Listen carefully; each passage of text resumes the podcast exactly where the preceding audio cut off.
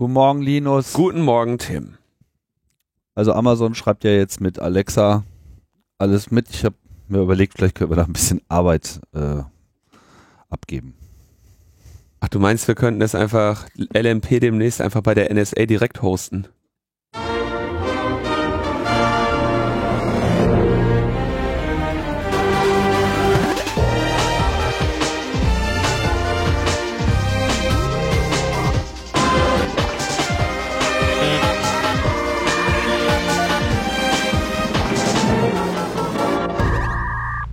Logbuch Netzpolitik Nummer 295 vom 13. April 2019. Ausnahmsweise mal direkt aus der Metaebene, mal Ja. wieder. Ja, Hat ja gesehen, dass das auch sonst nicht so gut klappt. Tonspuren äh, verkackt, Titel doppelt vergeben. Das ist hier, wenn der und der Brexit ist auch noch kaputt. Brexit habe ich auch noch kaputt gemacht. Da verliere ich die nächste Wette. Also gut, dass gut, dass der Tim zurück ist. Und äh, ja, Anarcho Jack ist aufgefallen, dass äh, wir bei der letzten Sendung Markus und ich einen Titel zum zweiten Mal vergeben haben. Genau. Ihr dürft jetzt darüber abstimmen, wie die Sendung stattdessen heißen soll. In den Kommentaren zur nicht zu dieser Sendung, sondern zur anderen. Genau. Da wo der die die die, die das Double hat mit der LMP 222. Genau. Ihr habt das ja sicherlich aufmerksam gehört und irgend, irgendeinen klugen Satz wird es ja gegeben haben, der nicht schon irgendein Sendungstitel gewesen ist. Aber es wird auch in zunehmendem Maße schwieriger, äh, ne? Meinst du, uns gehen die klugen Sätze aus? Äh, das natürlich auf keinen Fall, aber vielleicht äh, wiederholt man sich ja dann auch irgendwie äh, innerhalb von sieben, acht Jahren mal. Also wir blicken ja gleich auch noch mal ein bisschen weiter äh, zurück bei unserem Hauptthema heute und haben im Vorfeld schon festgestellt, oh Mann, so lange ist das alles schon her. Äh, da sind schon Menschen wieder zu Erwachsenen herangewachsen und all diese Dinge. Äh, das bedenkt man gar nicht manchmal. Die ich habe noch eine noch eine äh, noch ein Logbuch auf Halde, wie man so schön sagt. Mhm. Die das werden wir zeitnah dann auch veröffentlichen. Das wird dann die LMP 296. Das kommt jetzt sehr überraschend. Ja, das ist über, für mich ist das total überraschend, weil die habe ich ja gestern schon aufgenommen mit Frank Rieger. Und zwar haben wir uns in einer, ähm, haben wir uns nur mit, mit IT-Sicherheitsgesetzgebung in Deutschland auseinandergesetzt. Spezifisch so ein bisschen reflektiert aus Perspektive des Chaos Computer Clubs und ähm, der, den verschiedenen Einmischungen des Chaos Computer Clubs. Auch da ist uns aufgefallen, dass wir, weißt du, wenn, wenn du so zurückblickst auf die Staatstrojaner-Urteile und so, das haben wir, haben wir noch nicht mal mehr in, in voller Breite ausgerollt, aber es, ähm, das IT-Sicherheitsgesetz 2.0 rollt ja auf uns zu und äh, deswegen haben Frank und ich dem eine komplette Sendung gewidmet. Frank war auch am Montag nochmal im Bundestag dazu und das Thema ist heiß und deswegen haben wir es äh, vergeben. Dann haben wir noch äh, vor einiger Zeit schon eine LMP 300 angekündigt und dann wieder erschrocken festgestellt, huch, das ist alles gar nicht so einfach, wenn, äh, wenn ein Tim in, wo bist du nochmal immer? Ecuador, ne? Nee, Spanien. Fast. äh, wenn ein Tim in Spanien sitzt, aber es Lass läuft. mich einfach nicht raus aus der Botschaft. Es läuft und der Vorverkauf wird in dieser Woche starten. Guckt bitte auf dem Twitter, wann genau. Genau, wir sagen ja vielleicht auch nochmal im Kanal Bescheid. Aber geht dann bald los. Und dann gab es Feedback. Genau, Feedback. Herbert feedbackte. Als Wahlhelfer bei der Europawahl 2019 möchte ich euch bitten, keine ungültigen Stimmzettel abzugeben. Diese werden sehr wahrscheinlich eh nur von uns Wahlhelfern und das in, in der Regel sieben pro Wahllokal gesehen und gelesen. Mir zumindest ist von Amts wegen wie auch privat egal, was der Einzelne wählt. Ich schüttle höchstens den Kopf am Ende der Auszählung. Ungültige, kreativ gestaltete Wahlzettel können zwar belustigend sein, erschweren aber die Arbeit von uns Wahlhelfern ungemein, denn wir müssen über jeden ungültigen Zettel im Wahlvorstand einen Beschluss fassen und den damit verbundenen Papierkram erledigen. Und die Kommentare auf diesem Stimmzettel werden nicht im Protokoll erfasst. Nach Auszählung wandern alle Stimmzettel in ein Archiv bis zur nächsten Wahl. An den Ergebnissen ändern ungültige Wahlzettel nichts. Sie gelten als Enthaltung beziehungsweise nicht abgegebenen Stimmen und werden am Ende rechnerisch eh den gewinnenden Parteien zugeschlagen. Also, das gilt allerdings nicht für AfD-Wähler. AfD-Wähler müssen ganz groß von links nach rechts, von links unten nach rechts oben AfD draufschreiben. Und, und Merkel muss weg. Mhm. Und ähm, äh, habe ich jetzt auch Knüller. Knüller. Ähm, ich habe mir Markus Lanz äh, angeschaut. Da war der Kevin Kühnert und so ein Pfosten von der AfD, der ähm, wie ich seiner Mundart entnahm, nicht weit von da wegkommt, wo ich wegkomme. Mhm. Essen. Ne? Ja, das ist ein Essener AfD. Und was hat der für eine Scheiße gelabert? Da stellt er sich hin.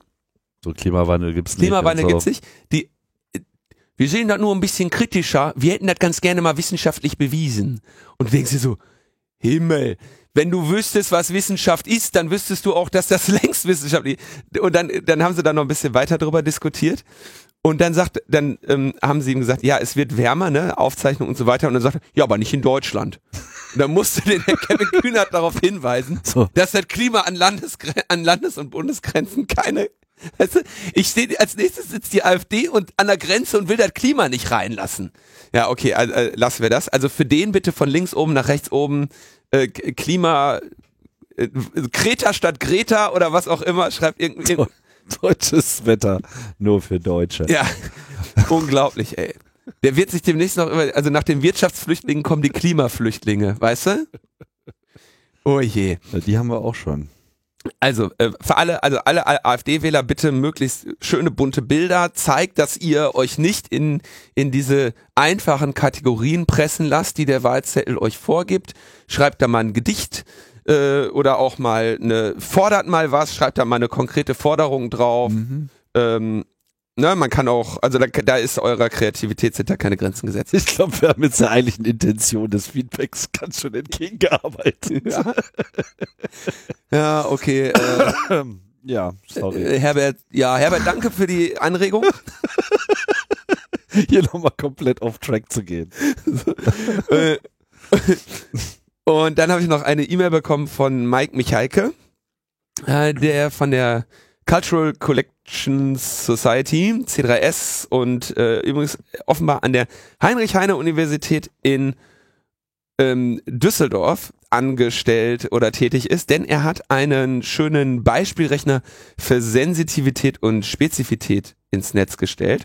Und das ist wirklich ganz schön. Den haben wir dann mal verlinkt, weil man dort ähm, quasi diese Werte mit welchen, mit Sensitivität und Spezifität einstellen kann. Und dann sagt er einem auf 100.000 Entscheidungen, wie viele Fehlentscheidungen und so da stattfinden. Da kommen natürlich sehr interessante, äh, sehr interessante Werte raus. Wenn du da jetzt irgendwie so Beispielthema Schwangerschaftstest oder Filterung von Online-Inhalten, geprüfte Inhalte 100.000 und dann unter der Annahme, äh, das ist nämlich die, die entscheidende Frage, wie hoch ist der tatsächlich illegale Anteil? Das spielt ja dann auch nochmal für deine äh, Sensitivität und Spezifität eine Rolle, ähm, weil du ja quasi ähm, wie, wie, wie erkläre ich das jetzt einfach? Also, wenn tatsächlich nur ein Prozent der Inhalte illegal sind, du aber bei einem äh, nicht illegalen Inhalt mit einer Wahrscheinlichkeit von 0,5 Prozent trotzdem sagst, er ist illegal,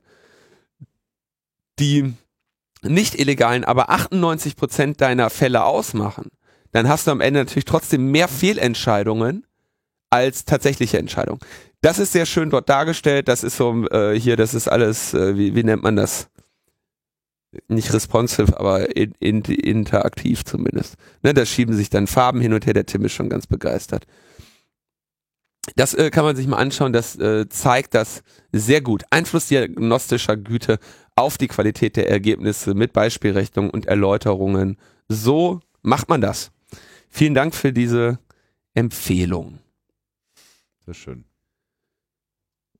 Dann haben wir noch ein kleines, kleinen äh, Follow-up zur letzten Sendung, wo wir über die Ermittlungen gegen das Zentrum für politische Schönheit äh, gesprochen haben.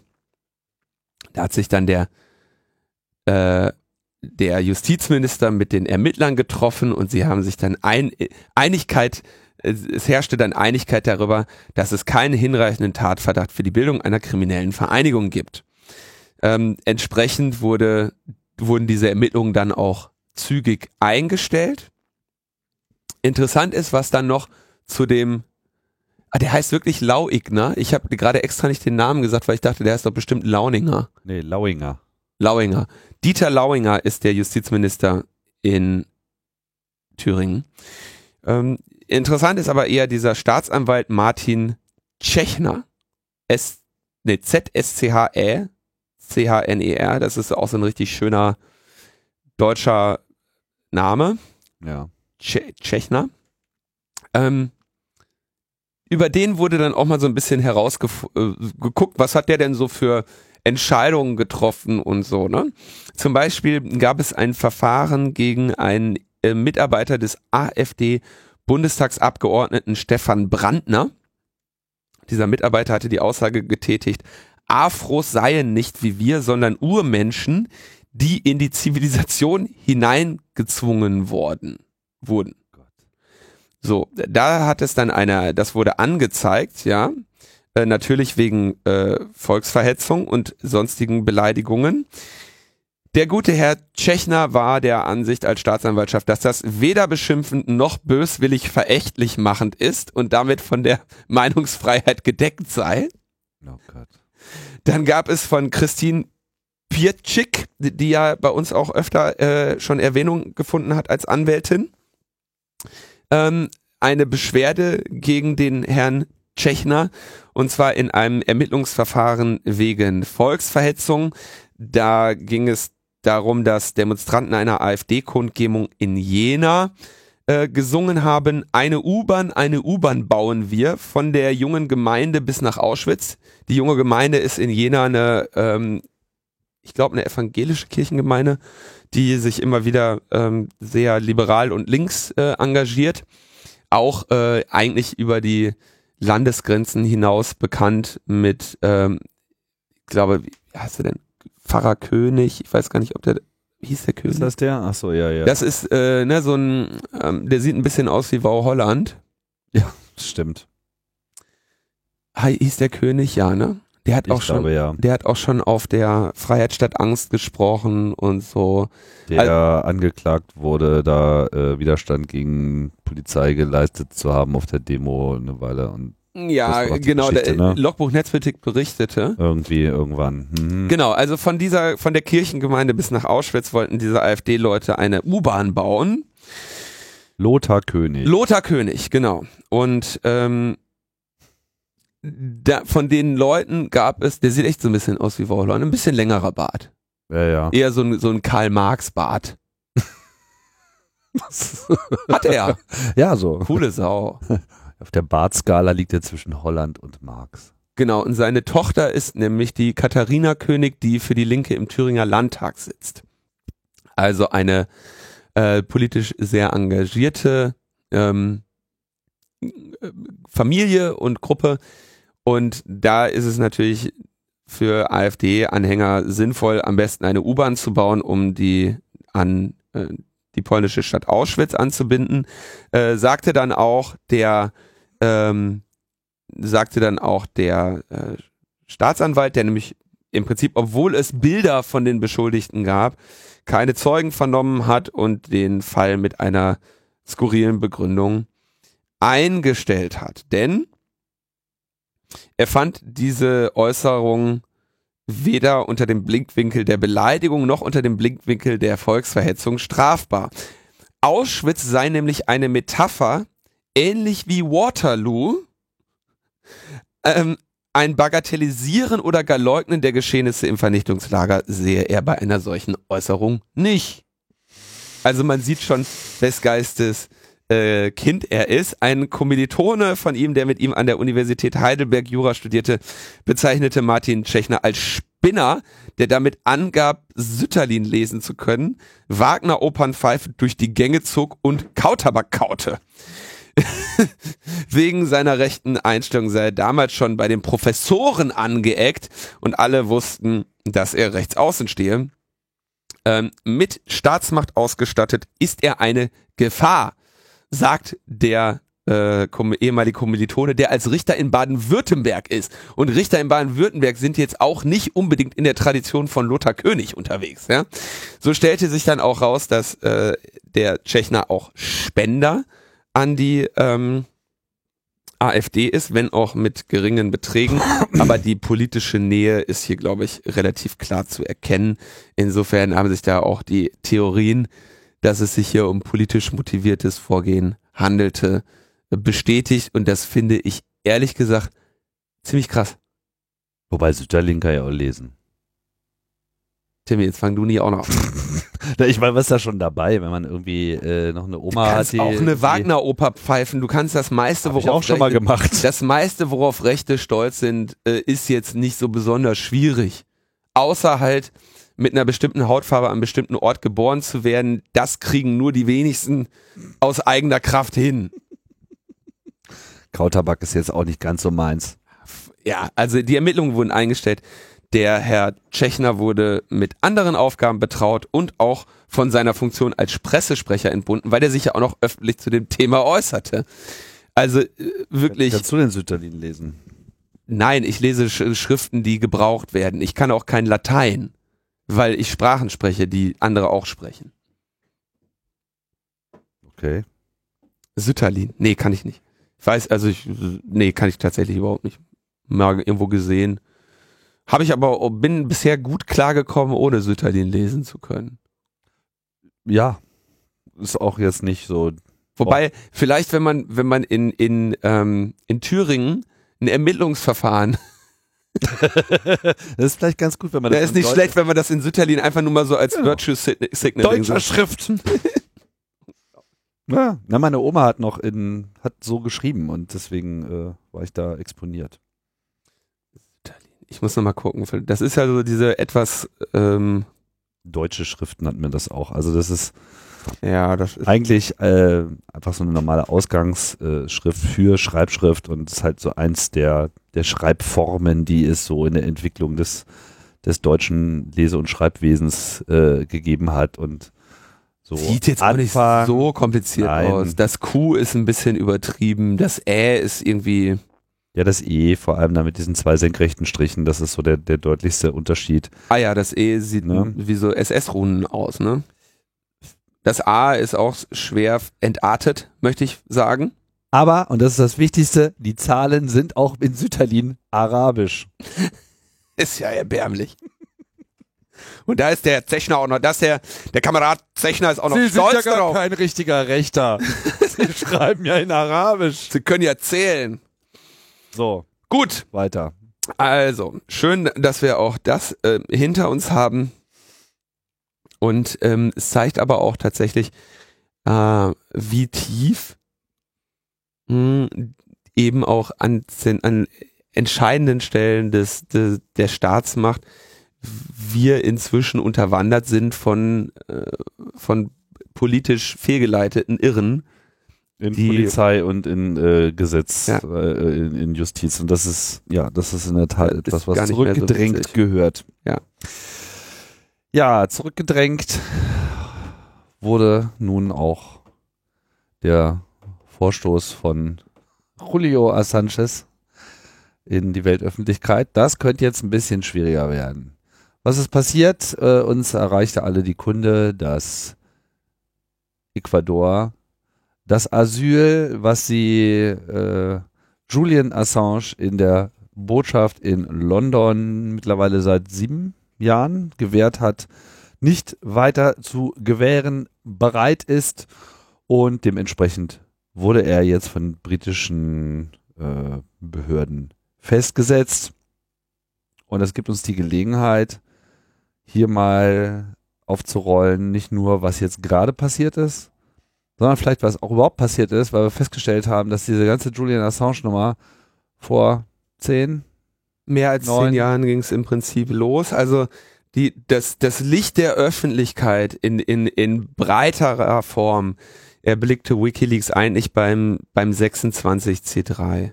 Ähm, der äh, Vortrag äh, WikiLeaks Release 1.0 war das, glaube ich. Also vor jetzt neuneinhalb Jahren ähm, gab es dann den, den Vortrag im Berliner BCC von Daniel Domscheit-Berg und Julian Assange, wo sie bisherige Aktionen von WikiLeaks erzählten. Da ging es dann so um diese Enthüllung zum Bankhaus Julius Baer und auch so Veröffentlichungen vom BKA. Noch relativ kleine Dinger. Also Julius Baer war, glaube ich, das erste größere international relevante Ding von WikiLeaks. Bis dahin war das aber noch, da stand dann noch so das, ich sag mal, die Enthüllung im Fokus und weniger über welche Plattform die jetzt genau gekommen war. Mhm. Und mit diesem Vortrag damals wurde WikiLeaks dann ne, Release 1.0. So, wir haben das jetzt ein paar Mal ausprobiert. Das hat ganz gut geklappt. Ja, es wurde äh, auf dem Kongress eigentlich sozusagen als echtes Leak-Projekt und wir sind mehr als nur eine Veröffentlichung und wir wollen hier ganz grundsätzlich äh, Dinge anders machen, als sie bisher äh, gemacht wurden, vorgestellt. Auch das, das, das, das äh, philosophische Fundament davon wurde noch mal so ein bisschen auch, oder ne, also was wir uns was haben wir uns dabei gedacht? Warum ist das notwendig und so, ne? Äh, wurde in diesem Vortrag so ein bisschen dargestellt, ja. Daniel Schmidt hi- hieß er übrigens damals noch. ja, Da, nicht Daniel, also er ist äh, als Daniel Schmidt aufgetreten. Ähm, meine ich. Wenn ich mich richtig erinnere. Genau, Daniel Schmidt, das war sein Pseudonym und er hat dann vor allem in Deutschland auch so die Öffentlichkeitsarbeit äh, übernommen. War unter anderem von Philipp Banse damals äh, interviewt worden und so weiter. Da gab es also relativ frühe Einblicke in das, was diese Gruppe so vorhatte. Naja, und dann ging es irgendwie alles relativ schnell. Ich meine, warst du da im Raum, als der Vortrag war? Ich war, glaube ich, nicht in dem Raum, als der Vortrag war. Den habe ich nachher als Aufzeichnung geschaut. Mhm. Oder, oder live im Stream oder so. Ich erinnere mich, wann und wo ich den gesehen habe. Oder also wo, aber ich war nicht im Raum. Ja, das war schon irgendwie, ich wusste nicht, ehrlich, also ich muss sagen, ich wusste nicht so ganz genau, was ich davon halten sollte. Aber man merkte schon, dass so diese generelle Idee äh, schon ein wenig den Nerv der, der Zuschauer in dem Moment äh, traf. Hm, Ich meine, was, was haben sie eigentlich angekündigt? Sie waren halt einfach der Meinung, man müsste jetzt hier einen Hektivismus an den Tag legen, um halt einfach Informationen zugänglich äh, zu machen für die Öffentlichkeit, die der Öffentlichkeit bisher so in der Form nicht zugange war und äh, der Gedanke, diese Selbstermächtigung auch so der Hacker, die damals ja dann auch noch sehr dominant war, so diese, dieser Glauben, man könne mit seinen technischen Fähigkeiten hier äh, viel Gutes bewirken. Das hat sich da hier, glaube ich, mit so einem politischen Aktivismus verbunden und eben so dieser Möglichkeit, mit einer Plattform sozusagen auf einmal eine, eine komplette Gegenöffentlichkeit zu schaffen. Ich würde das sogar noch, noch, äh, basal, noch fundamentaler sagen. Äh, in der Hackerethik findet sich ja der Satz, äh, private Daten schützen, öffentliche Daten nützen. Und diese Erkenntnis, Erwägung und Betrachtung, dass der Staat ähm, das Geheimnis für sich beansprucht, aber dem Individuum das Geheimnis immer weiter wegnimmt, ähm, während das Umgekehrte richtig ist. Ja, Transparenz nimmt den Bösen, den Mächtigen die Macht. Ja, Transparenz ist notwendig, um die Bösen und die Mächtigen zu kontrollieren. Ja, diese gesamte, dieses gesamte theoretische Fundament, das ist ja bei in unserer Community schon auch klar und verständlich. Ne? Irgendwie, äh, Washington Post hat doch, glaube ich, jetzt auch seit einigen Jahren das Motto äh, Democracy dies in, in Darkness. Mhm. Und ähm, also die Idee zu sagen, okay, wir brauchen Whistleblower, wir brauchen die, wir müssen deren Geheimnisse lüften, wir müssen sie kontrollieren können. Ähm, das war jetzt auch nicht schwer, davon Menschen zu überzeugen in dieser Community und auch an anderen Stellen nicht. Und ich bin da auch nach wie vor von überzeugt, dass es natürlich notwendig ist. Wenngleich wir inzwischen das natürlich auch mit, ne, siehe Transparenzgesetz, ähm, siehe ähm, Frag den Staat, siehe Informationsfreiheitsgesetz, solche Sachen natürlich jetzt auch noch mit anderen Möglichkeiten fahren als irgendwie Radikalveröffentlichungen, irgendwie Wikileaks. Aber das war einfach, das war der Moment und es war auch, deswegen erinnere ich mich auch daran, dass ich diese, diesen Vortrag im Stream oder im, in der Aufzeichnung gesehen habe, weil ich da auch saß und dachte so, okay, fuck, da ist jetzt gerade was, da könnte aber, da könnte was passieren. Da könnte was passieren, ja. Ist dann auch. Oh ja. Ja, ich habe das übrigens damals, diese Wikileaks-Sache noch, da war ich bei, in diesem ganzen Zeitraum, als das so noch richtig heiß herging, war ich bei Netzpolitik.org. Da findet man, glaube ich, relativ viele Artikel von mir, wie ich das damals äh, begleitet habe. Diese ganze Wikileaks-Sache. Denn was passierte? Die, die Veröffentlichungen von Wikileaks sind eigentlich zu viele an der Zahl um die jetzt einzeln zu würdigen. Aber das Ding, was richtig, richtig durch die Decke ging, war im Prinzip Collateral Murder, ne? Mhm. Das war halt das Aufdecken. Also Wikileaks ist an Videoaufzeichnungen gekommen, die in Hubschraubern des amerikanischen Militärs während des Einsatzes im letzten Irakkrieg äh, gemacht wurden das ist halt das berühmte Material, bei dem damals der Soldat Bradley Manning, heute Chelsea Manning, äh, diese Informationen quasi befreit hat aus diesem militärischen Kontext, Wikileaks hat zugänglich, äh, zugänglich gemacht hat.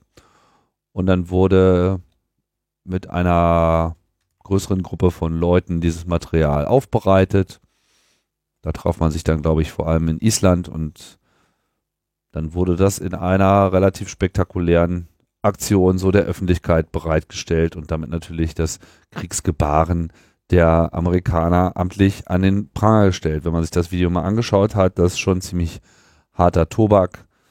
Kurzzusammenfassung ist, äh, da fliegt man halt im Hubschrauber rum und ballert so lange irgendwie auf alles, was sich bewegt, äh, bis nichts mehr da ist vor allem auf äh, in dem Fall unbewaffnete Personen, zwei Journalisten ähm, von Reuters, äh, Namir Nur Eldin und Said Schmak wurden, glaube ich, äh, dabei getötet.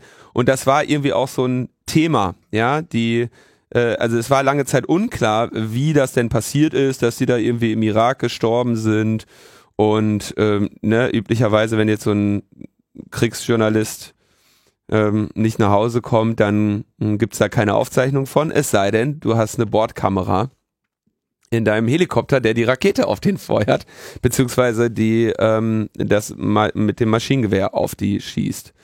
Und ähm, dann also auch, ne, ich, es wurde dann noch debattiert, dass die Kamera mit dem Teleobjektiv, die einer der, eine der Personen trägt, äh, mit einem Gewehr hätte verwechselt werden können oder so. Äh, das, äh, ich glaube, das war eher eine akademische Diskussion. Die haben da halt einfach diese Menschen getötet. Und die Menschen haben ja auch keine Gegenwehr geleistet. Hätten sie auch nicht können. Auf ja. offener Straße einfach ermordet worden. Und daher eben auch dieser, dieser Videotitel Collateral Murder, äh, an, in Anlehnung an äh, Collateral Damage, was ja immer so die Bezeichnung ist, wenn das Militär quasi aus Versehen mal jemanden aus den eigenen Reihen tötet, dann ist das eben ein Kollateralschaden, also Kollateral für auf unserer Seite. Nee, das ist, das ist Friendly Fire. äh, Collateral Damage ist generell dieses, naja, wir mussten ja hier dieses Kraftwerk zerstören, konnten wir nichts dazu, dass da noch fünf äh, zivile Häuser drumherum standen, so, ne? Und das haben sie halt an der Stelle so ein bisschen gedreht. Also auf jeden Fall, das hat ziemlich einen Schock bewirkt äh, in der Öffentlichkeit und vor allem halt auch äh, bei den Amerikanern, für die Julian Assange ab dann spätestens ganz weit oben auf der Wir haben dich nicht mehr lieb Liste äh, stand. Und dann ging es. Jetzt, äh, falls wir da nicht mehr bei bleiben, aber ich habe ja mal mit äh, Rob äh, Hongreib, der auch in diesem Team der Aufbereitung dieses Materials dabei war, mal einen Podcast gemacht. Ähm, CRE 172 Holland und die Hacker das ist äh, eine Sendung, die sich um noch sehr viel mehr dreht. Da geht es ja um die, ein bisschen so diese äh, Geburtsstunde der Hacker-Szene in äh, Holland und Europa. Also an sich eine ganz interessante Sendung. Aber wir haben dann halt auch einen Teil über diesen Vorfall von Wikileaks und wie er das äh, sah zu dem Zeitpunkt äh, mit drin. Das ist ein ganz interessanter Bericht. Ja, Rob war bei die am Editing dieses Videos beteiligt. Die haben, das ist glaube ich inzwischen relativ bekannt, wer da zu welchem Zeitpunkt äh, dran beteiligt war. Birgitta Jon Stott hier, Julian Assange, Rob Gongreib sind jetzt so bekanntermaßen mit dem Editing und dem Release dieses Videos beschäftigt gewesen. Das war eigentlich auch noch eine, wenn ich das recht erinnere, wenig umstrittene Aktion. Es war relativ klar, dass hier ein Kriegsverbrechen dokumentiert wurde. Äh, der Beweis dafür an diese Leaking-Plattform Wikileaks gegeben worden war, die das aufbereitet und veröffentlicht hat und damit ein Kriegsverbrechen der USA ähm, dokumentiert hat. Ähm, Natürlich gab es damals auch schon Leute, die das, ne, die das, die sowas dann als äh, Netzbeschmutzer oder sonstiges bezeichnen und äh, ne, quasi Ansichten haben wie ja, das wo gehobelt wird, da fallen Späne, aber man, ne, man weiß ja, dass Krieg Krieg ist und dann wer sowas macht, der hilft dem Feind. Ne, mhm. Ne, wer unsere Kriegsverbrechen dokumentiert, der hilft dem Feind oder so. Aber das war jetzt ähm, nicht kontrovers äh, nicht ernsthaft kontrovers unter halbwegs klar denkenden Leuten, dass das in Ordnung war, was Wikileaks da getan hat und dass es einer Diskussion bedurfte, wenn US-Soldaten äh, Journalisten ermorden. ähm, sehr zeitnah kam es dann aber zu der Veröffentlichung der Diplomatic Cables. Also neben noch den, äh, also es, ne, wir, wir gehen nur einige wenige Veröffentlichung von Wikileaks durch, würde ich sagen. Ja, aber das, das war jetzt, glaube ich, äh, schon auch ein bisschen mit das Entscheidende. Ne? Also Cablegate wurde das ja dann schnell äh, genannt. Das war dann äh, die Veröffentlichung von ja, Cables ist sozusagen der Slang für diplomatische Kommunikation zwischen den Botschaften und USA etc. Und äh, hier wurde halt wirklich Insider-Informationen über die Prozesse der amerikanischen ähm, Administration, also vor allem natürlich des äh, Außenministeriums, der Botschaften etc. Klar, und äh, da waren auch viele Informationen drin. Und das war vielleicht auch der erste wirklich äh, Fehler von Wikileaks, muss man sagen. Insofern, als dass sie eben sich entschieden haben, diese Cables mehr oder weniger un unredacted zu veröffentlichen. Ja, also okay, no, da muss man noch ganz kurz sagen, also dieses Ausmaß von Cablegate das ging, betraf den Zeitraum von 1966 bis zwei, Februar 2010. Ähm, Kommunikation zwischen 274 Konsulaten ähm, und, wir, äh, und Botschaften zum State Department, zum, also dem Außenministerium der USA. 250.000 dieser Botschaften, ja, ähm, insgesamt 261 Millionen Wörter und wurde dann auch von Wikileaks so gesagt, die größte äh, Sammlung vertraulicher Dokumente, die überhaupt jemals in die Öffentlichkeit übergeben wurden. Und es gab natürlich Bemühungen, da bestimmte Namen rauszuredacten. Die waren damit befasst. aber diese Bemühungen können natürlich bei dieser Menge Daten nur fehlerhaft sein. Und weil diese Menge so groß war, hat Wikileaks auch damals sich entschieden, mit Medienpartnern zusammenzuarbeiten. Ich glaube, das waren so irgendwie der Spiegel auf jeden Fall in Deutschland, Le Monde in Frankreich, El País in Spanien, äh, The Guardian natürlich, äh, großes Thema und die New York Times, mit denen sie gesagt haben, hier, wir geben euch jetzt den Vollzugriff auf diese Daten, macht da bitte Stories draus. Der Spiegel hat dann äh, so eine, ich sag mal ungefähr auf dem Niveau von Gala oder Bunte irgendwie so veröffentlicht, äh, hier das sagen die über uns, weil dann in diesen Diplomatic Cables eben auch mal eine charakterliche Einschätzung über deutsche Politiker gegeben wurde. So das war dann das Niveau, ähm, auf dem das äh, Sturmgeschütz der Demokratie dann gearbeitet hat. Andere Publikationen haben da größere Skandale äh, rausgeholt und das war vor allem natürlich eine eine Aktion, die dermaßen den USA geschadet hat, weil quasi deren interne Kommunikation, weißt da kommt irgendeine Gruppe, irgendwelche Abgesandten kommen in irgendein Konsulat und du siehst, was nachher die Einviertelseiten Zusammenfassung des Konsuls ist, der dann irgendwie an die USA meldet, ja, da waren so Pappenheimer, von denen geht keine Gefahr aus oder ey, da muss man mal aufpassen, die, die, die sind für Umweltschutz oder solche, solche Dinge, ne? Ähm, das war ein enormer Schaden, der den USA da dazugefügt wurde. Und wenn ich mich recht erinnere, waren die bemüht, die zu redacten, aber es gab eben natürlich Grenzen da drin. Mhm. Und es führte auch nachher im weiteren Verlauf noch zu diesem Problem zwischen Guardian und Wikileaks, dass es nämlich, also die veröffentlichte Version der Cables waren redacted. Es sind aber nachher aufgrund eines äh, sehr, sehr tragischen Verkettung von, Zustell äh, von, von Fehlern auch die unredacted Cables ähm, äh, Wikileaks entfleucht. Ah, okay. Kennst du die Story noch? Ja, das Detail hatte ich jetzt nicht am Start. Die Story war so, Wikileaks hat, als sie das übergeben haben an den Guardian, haben die quasi den gesamten, den gesamte, das gesamte Set Cables als ein verschlüsseltes Archiv auf ihren Wikileaks-Server gelegt und einen Guardian-Journalisten runterladen lassen. Und dem haben sie das Passwort gegeben zur Entschlüsselung dieser Datei. Dieser Guardian-Journalist, ich bin mir gerade nicht sicher, ob das Luke Harding war oder der andere, hat dann ein Buch geschrieben, Jahre später über Wikileaks. Und da hat er das Passwort. Indem er das Passwort ah.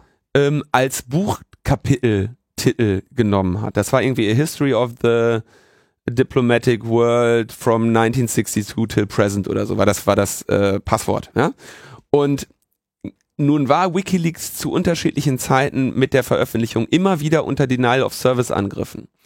Ähm, also quasi Überlastungen des Servers. Und die haben dann irgendwann dazu aufgerufen, WikiLeaks zu mirrorn, was auch sehr viele Leute getan haben. Da hast du also quasi äh, Leute haben ganz viele WikiLeaks Mirror aufgesetzt und WikiLeaks hat einfach sein DNS auf alle diese Mirrors Round Robin verteilen lassen, um so diesen Denial of Service Angriff äh, abzuwehren. Ähm, bei Amazon konnten sie sowas ja jetzt nicht hosten. Das war denen ja auch klar. Mhm. Da mussten sie, da musste der Admin noch selber hosten. Mhm. Und ähm, im Rahmen dieser äh, verteilt unsere Server auf breitere Stellen und Torrent und so weiter, wurde eben auch diese Datei verteilt, die dann mithilfe dieses Passworts, was der Guardian-Spacko veröffentlicht hatte. Hat er es nur als Titel gewählt, ohne weiteren Kommentar? Oder ich glaube, hat in er dem, gesagt, in dem das sei das Passwort? In, in dem Buch stand irgendwie drin, so ja, und ne, wie Bücher halt so sind. Ne? Ja, das Passwort war. Ah, das Passwort war so lang. Da merkt man, der, der Julian Assange, der hat einfach das längste Passwort, so, ne? Und weißt du, so, so Ding, wie das dann halt so ist, ne? Also Wir so, haben das längste Passwort. ein, einer so der, einer so der, der klassischen OPSEC-Fails. Mhm. Und die haben sich dann nachher gegenseitig die Schuld gegeben, weil äh, WikiLeaks halt sagt so, ey, man veröffentlicht keine Passwörter niemals.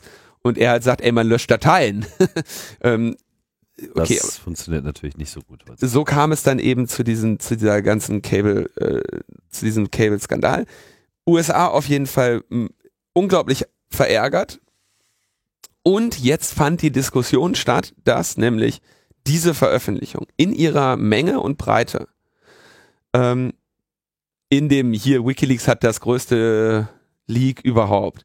Dann fingen die Diskussionen an darüber, dass es hier ja offenbar nicht mehr um Journalismus geht, nicht mehr um das spezifische Benennen von Missständen, wie es bei Collateral Murder eben noch der Fall gewesen wäre, Mhm. sondern um Dumpen, Massenleaking, ähm, welches unter, unter, Umst unter äh, Umständen eben auch Folgen hatte für ähm, dass jetzt Menschen im Irak oder in Afghanistan, die irgendwie mit den USA zusammenarbeiten, dass da unter Umständen Hinweise gegeben wurden, die in den Händen des Feindes nun dafür, dazu führen könnten, dass ähm, Informanten der US-Geheimdienste in den Krisenregionen unter Umständen ähm, nun enttarnt sind und so. Ne? Da wurde also, da wurde Übersetzer zum Beispiel, äh, genau. alle gut. Zuarbeiter halt. Das war natürlich etwa, wenn du jetzt irgendwie im Irak als Übersetzer für die Amis gearbeitet hast, hattest du, wolltest du nicht unbedingt, dass, dass das auf LinkedIn steht. Mhm. Ähm, insofern große Diskussion damals über die Verantwortungslosigkeit dieser Veröffentlichung, das Ziel dieser Veröffentlichung und ob da jetzt nicht einfach eine Grenze überschritten war, die eben sich nicht mehr als wir veröffentlichen Missstände, sondern eben wir veröffentlichen hier quasi fünf Jahrzehnte diplomatische Kommunikation eines Landes. Und das ist natürlich auch klar, dass dieses Land, egal was da drin steht, dir das ziemlich übel nehmen würde. Und dann in diesem Kontext, jetzt wird meine Erinnerung auch, weil in diesem Kontext fand dann auch diese Ablösung, äh, diese, diese Loslösung von Daniel von, von Wikileaks statt.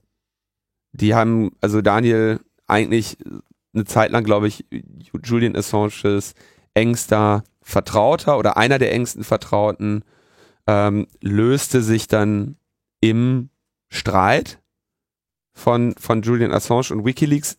Ich glaube, wenn man das jetzt vorsichtig zusammenfasst, hatten sie inhaltliche, politische Differenzen, aber dann auch im weiteren Ausmaß durchaus persönliche. Es kam zum, ja, zum Eklat irgendwann, das muss Anfang 2011 gewesen sein. Nee, es war schon September 2010. Ja, okay, Mhm. also September 2010 schon. Diese, diese Trennung, Daniel im weiteren Verlauf, äh, Buch veröffentlicht, das Buch zur Grundlage, wurde zur Grundlage eines Filmes. Ähm, und es führte auch, das mal vorsichtig zu sagen, eben zu einer zu einer Diskussion oder zu einer Spaltung in, in gewisser Weise auch unter den, den deutschen Supportern von Wikileaks in eben im Prinzip, okay, hier Schiene Daniel, Schiene Julian. Ja, das war schon bei vielen zu beobachten, dass, dass die da jetzt vor einer, vor einer Wahl standen, Die schwer zu treffen war. die schwer zu treffen war. Ähm, Daniel natürlich auch nicht ohne Kritik mit irgendwie, ne, nachher Buch darüber schreiben und so. Ähm, aber eben auch mit validen Kritikpunkten. Das war alles in der Community jetzt nicht, war alles insgesamt kein besonders schönes Vorkommnis. Überhaupt nicht. Also das hat den, auch den Club irgendwie über Jahre äh, immer wieder ein bisschen mit äh, überschattet und es war einfach auch schwierig. Äh, Julian Assange ist ja auch noch ein oder zweimal remote auf dem Kongress äh, mit einem Vortrag präsent gewesen. Auch das hat zu einer ganzen Menge Konflikte geführt. Mittlerweile ist das, der letzte Auftritt schon ziemlich lange her. Ich glaube, der war beim 30C3, wenn ich das jetzt noch Mm, richtig in irgendwie so in der Größenordnung. Fünf, fünf, fünf Jahren. wo der die Fernschaltung unter regelmäßigen Aussetzern litt, weil das mit dem Netz auf einmal Ein bisschen wackelig wurde. Hardware-Probleme hatte mit Kabeln, die Gründen. irgendwo aus Büchsen fielen und so. Also äh, das war alles nicht besonders, also dieses, diese Geschichte ist im Chaos Computer Club, Chaos, Com äh, Chaos Computer Club ähm, eben problematisch. Ähm, auf, aufgrund dieser äh, engen Verbundenheit, die der Chaos Computer Club eben auch zu beiden Personen hatte. Mhm. Ähm, die Wow Holland Stiftung die Stiftung des Chaos Computer Clubs ist äh, eine der Hauptfinanzierungsquellen für WikiLeaks gewesen und wahrscheinlich immer noch. Es ging damals los mit dieser Payment-Blockade, wo ähm, PayPal, Mastercard, Visa und andere Zahlungsunternehmen gesagt haben, äh, sie können hier überall mit ihrer Karte shoppen, außer bei WikiLeaks, sodass schlagartig die Wow Holland Stiftung, bei der man eben per SEPA oder was auch immer spenden konnte, zu einer der wichtigsten Finanzierungsquellen für WikiLeaks wurde. Ähm, was natürlich dann auch entsprechende Probleme für die Wow Holland Stiftung brachte, weil wenn du der Hauptfinanzier von WikiLeaks bist, dann hast du halt auch auf einmal mehr Aufmerksamkeit verschiedener staatlicher Institutionen, die dann äh, alles Mögliche nochmal prüfen wollen, was du denn da in deiner Stiftung so veranstaltest. Und hm. dazu muss man vielleicht nochmal sagen, die Wow Holland Stiftung ist ja seinerzeit so quasi aus dem Erbe Wow Hollands äh, hervorgegangen, ist aber nicht direkt sozusagen mit dem CCC verbunden. Das sind schon zwei vollkommen äh, disjunkte äh, Organisationen, stehen sich natürlich kulturell äh, nahe. Und man muss auch nochmal sagen, diese Unterstützung war halt nicht eine Unterstützung von Julian Assange, sondern es war halt eine projektgebundene Unterstützung und ist es äh, bis heute. Das heißt, Gelder werden halt explizit für klar benannte Auslagen von Projekten, Serverbetrieb etc. Äh, ausgegeben. Naja. Ja, das hat die äh, Wow Holland Stiftung auch vor einigen Jahren, das haben wir glaube ich auch hier be äh, besprochen, ähm, nochmal benannt, nämlich am 26. September 2017, äh, wo sie also sagten, betrifft, betrifft Förderung von Wikileaks im Projektbereich Informationsfreiheit, äh, wo sie also sagen, ja, wir unterstützen nicht Wikileaks, sondern wir wir unterstützen Projekte von Wikileaks auf Antrag. Also Wikileaks äh, kann dann quasi zur WHS gehen und sagen, hier, wir brauchen mal so und so viel für das und das. Und dann kann die, prüft die Holland Stiftung, ob das im Rahmen ihrer Förderrichtlinien, Förderrichtlinien und äh, Stiftungszweck und Spende, Spendegelder und eine Töpfe und so weiter ist und äh, finanziert dann eben spezifische Projekte. Genau, und da, an der Stelle muss man glaube ich auch mal sagen, was, was oder wer ist eigentlich Wikileaks? Also klar, Julian Assange hat das Ganze losgetreten, ist bis heute im Prinzip das Symbol und die äh, teilweise halt auch die Ikone äh, für diese Bewegung. Tatsächlich dürfte er in den letzten Jahren nicht mehr sehr viel Konkretes äh, äh beigetragen haben, ob seiner Situation eben in der Botschaft. Also sicherlich wird er in irgendeiner Form äh, in irgendeiner Form beteiligt sein. Ich habe da keinerlei äh, Einblicke, nicht mal Vermutungen, sondern es sind halt andere Leute, die an diese Idee glauben und eben Quellen erschließen und diese veröffentlichen, zu denen dann natürlich auch Julian Assange Zugriff hat. Sein persönliches Auftreten, muss ich sagen, fand ich in zunehmendem Maße verstörend. Also nicht nur dieses etwas äh, dystopische Auftreten wie mit seiner tropfenden Wikileaks-Uhr und also, also, also eine merkwürdige Inszenierung und auch in zunehmendem Maße Selbstinszenierung seiner Rolle äh, kann man halt schon ein bisschen so wirklich wie der Verschwörungspapst aus dem Internet rüber. Und auch das dürfte dazu beigetragen haben, dass sich diese Spaltung in seiner ehemaligen Unterstützerschaft fortgesetzt hat. Es gab irgendwie um die Rolle von Julian Assange, also ein, ich glaube, jeder, ich glaube, die meisten Leute, oder eigentlich sagt jeder von ihm ein sehr starkes Ego und ein schwieriger Charakter. Ja, da würden mir so einige Leute einfallen in dieser Szene, die das ganz gut trifft.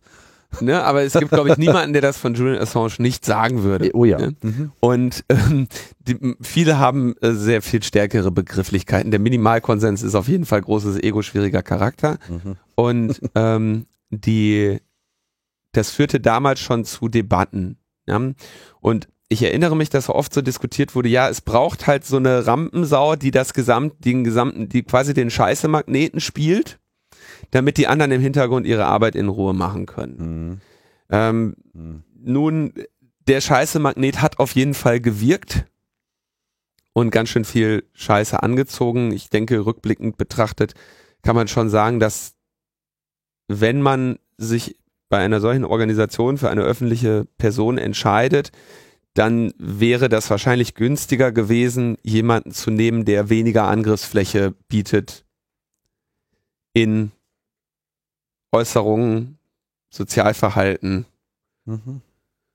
und sonstigem. Jetzt haben wir es lange genug äh, vor uns hergeschoben, denn auch, das war das wahrscheinlich auch 2010 noch. Ja, es kam mehr oder weniger alles auf einmal. Herbst 2010, nämlich äh, zwei Anzeigen in Schweden wegen Vergewaltigung gegen Julian Assange.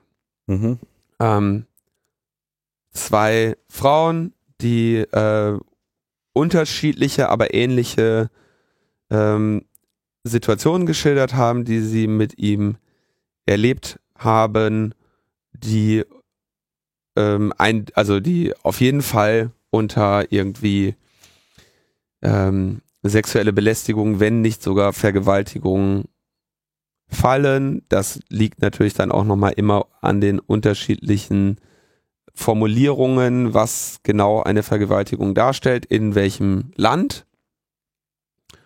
Und jetzt hattest du ähm, im Prinzip das, worauf du, wo, man immer darauf warten konnte, dass das jemandem, der so eine Rolle in der Öffentlichkeit spielt, passieren könnte, dass er nämlich wegen, sagen wir mal, ganz anderer privater Vergehen oder Unzulänglichkeiten drankommen würde.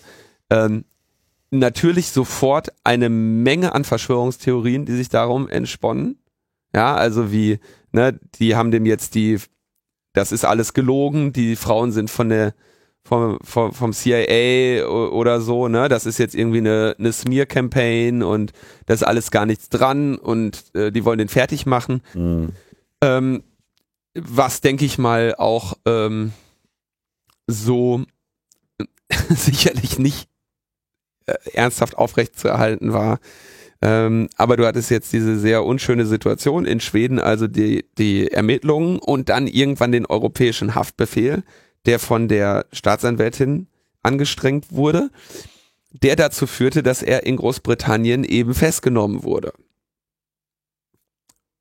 Und zwar immer zu der zu dem Thema quasi Befragung durch ähm, diese Staatsanwältin. Und jetzt sagte Julian, ich möchte nicht nach Schweden, weil ich das Risiko sehe, dass Schweden dieses, dieses Ermittlungsverfahren da ist ein Witz ähm, und Schweden wird mich im, im Anschluss daran, wenn sie mich einmal in ihren Fingern haben, werden sie mich ausliefern an die USA.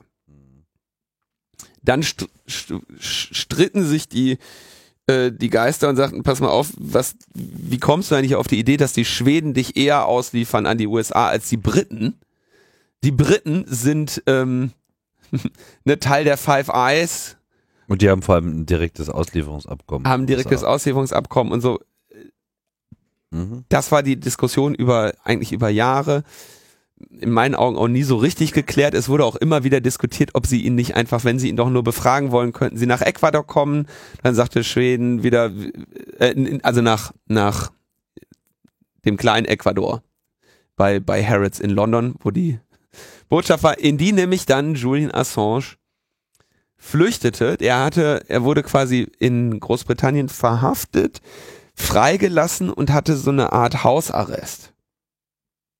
Und verbrachte den irgendwo auf so einer, ich weiß gar nicht mehr, wo das war.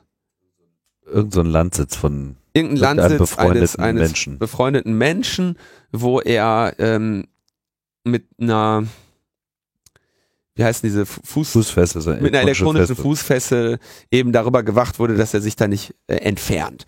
Dann wurde, äh, gab es irgendwie das erste Auslieferungsersuch wurde abgelehnt, das zweite dann irgendwie drohte zu kippen, da legte dann Schweden Berufung ein und jetzt war quasi am Horizont die Auslieferung nach Schweden. Und dann begab sich Julian ins Auto und fuhr nach London und begab sich in die ecuadorianische Botschaft. Logbuch Netzpolitik berichtete in der Folge, haltet Einmal. euch fest, 29. Mit dem schönen Titel Einmal Asyl und eine Flex bitte. Genau. Immer noch einer der besten Titel. Auf jeden Fall. Und äh, in der Folge äh, 34 haben wir dann auch äh, Julian Assange endlich in Julio Assanges äh, umgetauft, weil er dann nämlich Ecuadorianer wurde, wenn ich das richtig erinnere. Mhm. Jetzt hatte ähm, Ecuador zu dem Zeitpunkt einen äh, Präsidenten mit dem Namen Rafael Correa, der so ein linksgerichteter, antiimperialistischer ähm, Präsident war, der das Asyl aus äh, humanitären Gründen gewährt hat und das auch so ein bisschen durchaus ähm, innenpolitisch brauchte, um oder gebraucht hat, um zu zeigen, hier, wir wehren uns gegen die Amerikaner, ne, die begehen hier Menschenrechtsverletzungen und so und ähm, sich damit schon so ein bisschen auf der internationalen Bühne als ich biete den USA die Stirn positionieren konnte. Oder auch nur auf der nationalen Bühne, das kann ich schwer einschätzen. Ja, auf jeden Fall hat er halt so einen Kurs äh, dort gefahren, der eben sehr viel mehr Richtung Kuba, Venezuela und diesen ganzen linkspopulistischen Bewegungen hin orientiert war. Und das hat ihm also mindestens in den Kram gepasst oder er fand es vielleicht auch halt einfach äh, richtig. Und jetzt wurde 2017 Da mu- man muss uns dazu sagen, dass, dass dieses Asyl in der Botschaft eigentlich eine Verletzung der internationalen Verträge darstellt. Asyl ist etwas, was man nur in dem eigenen Land auf dem eigenen Grund anbieten kann. Und die Botschaft, auch wenn es immer gerne so als exterritorialer Bereich bezeichnet wird, ist nicht im eigentlichen Sinne, das ist jetzt nicht ein Fleck Ecuador in Großbritannien, sondern das ist halt immer noch Großbritannien, nur dass es eben diese diplomatische Einigung gibt mit, ihr habt, ihr dürft euer Hoheitsrecht auf diesen Metern nicht ausführen. Polizei, Armee, wer auch immer, ihr habt da nichts zu suchen, es sei denn, wir machen euch die Tür auf und lassen euch rein. Trotz alledem ist so ein bisschen so wie Kinderzimmer. Wir sollten jetzt nicht die Kinder dazu fragen, wie die das so sehen, welche Erfahrungen die gemacht haben. Tatsache ist nur, dass das halt eigentlich kein äh, wirkliches äh, Ding ist. Also so Asyl in der Botschaft gibt's eigentlich nicht und ist eigentlich eine Verletzung dieser Verträge. Wobei Deutschland das ja auch schon mal gemacht hat in Tschechien. Die, die Botschaft war jetzt auch zum dauerhaften Aufenthalt gar nicht so gut geeignet, weil sie relativ klein ist. Das ist irgendwie, ich glaube, so ein Zwei-Zimmer-Dingen, 60 oder 80 Quadratmeter, nix, nix Nennenswertes, ja. Oben drüber, glaube ich, sitzen die Saudis. Also auch echt irgendwie Oh. nicht so, einfach nicht die beste Wohnlage für, für Julian Assange. Und ähm, die, äh, da, da hing er jetzt fest. Ähm, und wurde dann eingebürgert und jetzt war irgendwie längere Zeit unklar, was machen wir da jetzt. Ähm, jetzt hatte der ähm, Korea einen alten Weggefährten, den Lenin Voltaire Moreno, dessen Eltern eine, äh, ein Faible für politische Denker haben und ihn dann nach, nach äh, Lenin und Voltaire benannt haben.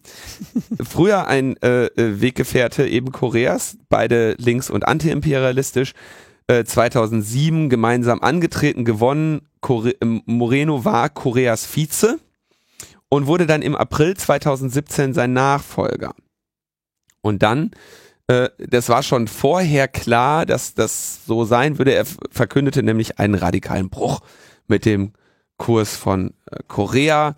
Ähm, als die Wahl da stattgefunden hatte, gab es auch irgendwie Ausschreitungen in Quito, also Ecuador irgendwie im Bruch.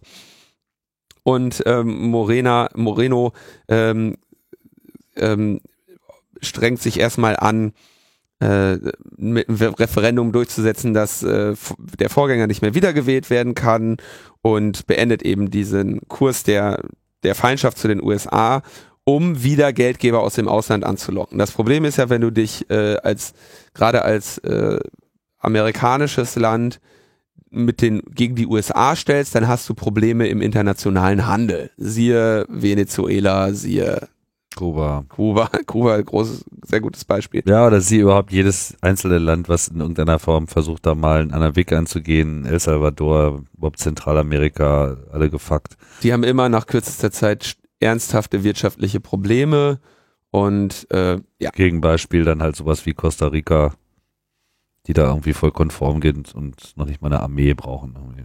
Genau, das sind so, da hat sich jetzt, äh, hatte sich dann eben Moreno entschieden, das anders zu machen. Und damit stand, das haben wir auch hier schon öfter besprochen, eben die Rolle von Julian Assange da in dieser Botschaft auf einmal am, auf, auf ganz anderen, auf ganz anderen Füßen. Ähm, es wurde eh schon, also man, darf glaube ich nicht vergessen, was, also der Julian war jetzt sieben Jahre in diesem Ding, ne? Der klagte nach kürzerer Zeit irgendwie über Einschränkungen im Sehen, weil er nicht mehr, weil seine Augen einfach die ganze Zeit nicht mehr weit gucken können. Mhm. Er, ähm, wenn du irgendwo im Knast bist, dann musst du, glaube ich, weiß ich jetzt nicht genau, ich war noch nicht im Knast, aber wirst du ja regelmäßig rausgescheucht auf den Hof, damit du irgendwie Bewegung und frische Luft kriegst. Und das ist etwas, wenn's was ein guter Knast ist, wenn es ja. nicht Guantanamo ist, ne? Also ähm, er konnte da nicht raus, weil die, die Briten hatten die gesamte Zeit jemanden vor der Tür stehen, der ihn da natürlich sofort empfang, äh, in Empfang genommen hätte, wegen Verstoß gegen die, also zunächst einmal wegen Verstoßes gegen die Auflagen, ähm, der, äh, die er da hatte mit, er muss sich irgendwo aufhalten. Also damit war klar, sowieso egal, wenn, wenn, egal was wäre, sobald er da rauskommt, nehmen die Briten ihn gefangen, weil er gegen seine Bewährungsauflagen verstoßen hat. Bewährungsauflage war, du, du behältst dich hier oft in dieser Grafschaft da auf und äh, bewegst dich da nicht weg. Angeblich 10.000 Pfund pro Tag Überwachungskosten. Auf sieben Jahre gerechnet sind das 25 Millionen Pfund. Ja. Ist teuer. Ja. Also das konnten sie sich jetzt Wobei vielleicht auch für nicht 10, mehr leisten. Für, für 10.000 für, für 10.000 Pfund haben die da wahrscheinlich auch mehr bezahlt, als das Männchen, was da vor der Tür stand. Ne? Da fallen mir so Imsi-Catcher ein. Ja, das gehört sicherlich so einiges dazu, aber vielleicht haben sie jetzt einfach in Ecuador angerufen und haben gesagt, ja, Brexit wird so teuer, irgendwie kannst du den jetzt mal rausschmeißen, wir können uns das nicht mehr leisten. ähm, es kam natürlich, also man hörte, dass, sag ich mal jetzt auch die, mein, wenn du wie sagte Daniel Domscheit-Berg im, im äh, Deutschlandfunk irgendwie sowas wie, Julian Assange ist nicht der einfachste Gast. Und grundsätzlich mein so, wenn ihr mal einen Gast habt, so das ist immer sehr schön, aber so nach ein paar Tagen oder sieben Jahren geht der Und fangen die irgendwann an zu stinken. dann äh, richten die sich auch irgendwann häuslich ein. Ne? Mhm. Und das äh, führte natürlich auch, also ist jetzt auch nichts Besonderes, führte halt zu Spannungen in Ecuador, äh, in, in der Botschaft, die jetzt auch so ein bisschen auch von Seiten Ecuadors ein bisschen eskaliert wurden. Dem wurde das Internet abgestellt, weil sie sagten, ey, was du hier machst, weil Wikileaks hat ja weitergearbeitet, siehe insbesondere auch Clinton-E-Mails, ähm, Wikileaks arbeitet da weiter und natürlich Julian Assange, ich meine, der sitzt halt da, der hat da auf dem Sofa gesessen. Was soll der sonst machen, als seiner Arbeit nachgehen? Außer jetzt noch einer Katze, der hat ja eine Katze dann geschenkt bekommen, Mhm. der er ähm, Schlipse umgehängt hat. Aber damit, der dauert ja auch höchstens fünf Minuten. Was machst du den Rest des Tages? Und ähm, so, dann hat er also, äh, Wikileaks hat weitergearbeitet, warum auch nicht, ne? Wir verlangen ja auch immer von den Asylanten, dass die sich Arbeit suchen. Und das hat der Wiki, das hat der Julian Assange eben auch gemacht. Er hat doch bestimmt wieder irgendwelchen Briten die Arbeit weggenommen. Erstmal hat er ja wohl hier für den Polizisten hat er ordentlich Arbeit geschafft. Das stimmt. Das war So. eine ab amtliche Arbeitsbeschaffungsmaßnahme. Ähm, und dann wurde eben dem, wurde ihm ein Protokoll des Zusammenlebens äh, formuliert, in dem so Sachen drin standen, wie er möge bitte ähm, Ecuador keine diplomatischen Probleme bereiten, er solle jetzt mal hier vom Internet weg, sonst drehen sie ihm das ab und, und, und, und, und.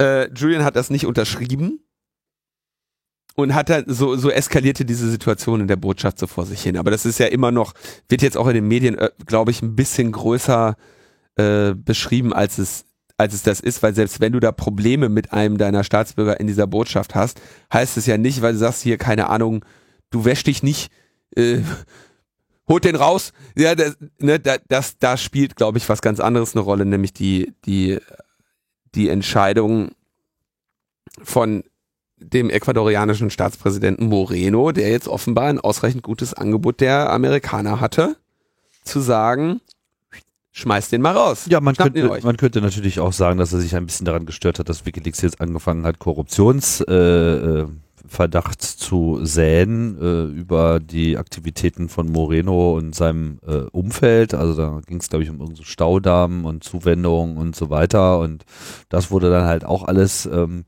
veröffentlicht. Vielleicht ein bisschen unklug äh, an der Stelle.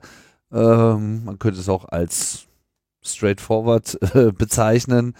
So oder so ist es aus dieser aktuellen Perspektive und Nachrichtenlage nahezu unmöglich, hier ein klares Bild zu zeichnen, was jetzt genau dazu geführt hat, dass dieser Tipping Point ist. Ob das jetzt eine generelle Ausrichtung und Appeasement von irgendwie äh, Trump ist, ob das äh, sozusagen äh, notgedrungen wirklich äh, notwendig war, weil äh, Assange, nachdem er mit seiner Katze fertig war, die anderen 80 Prozent des Tages darauf verwendet hat, da irgendwie alle äh, Systeme aufzuhacken, was kolportiert wird, von dem wir keinerlei Ahnung haben. Es wurde, ob das naja, ihm wurde unterstellt, er habe sich das Internet erhackt. Ja, also es gab auch, glaube ich, das war, als ihm das erste Mal das Internet abgestellt hat, haben, hat Wikileaks ja sofort irgendwie hier wegen Menschenrechtsverletzungen so eine Pressemitteilung äh, gemacht, weil sie einen äh, Journalisten an der Arbeit stören, einen Menschen irgendwie hier ne, nicht Gaswasser, Internet gewähren.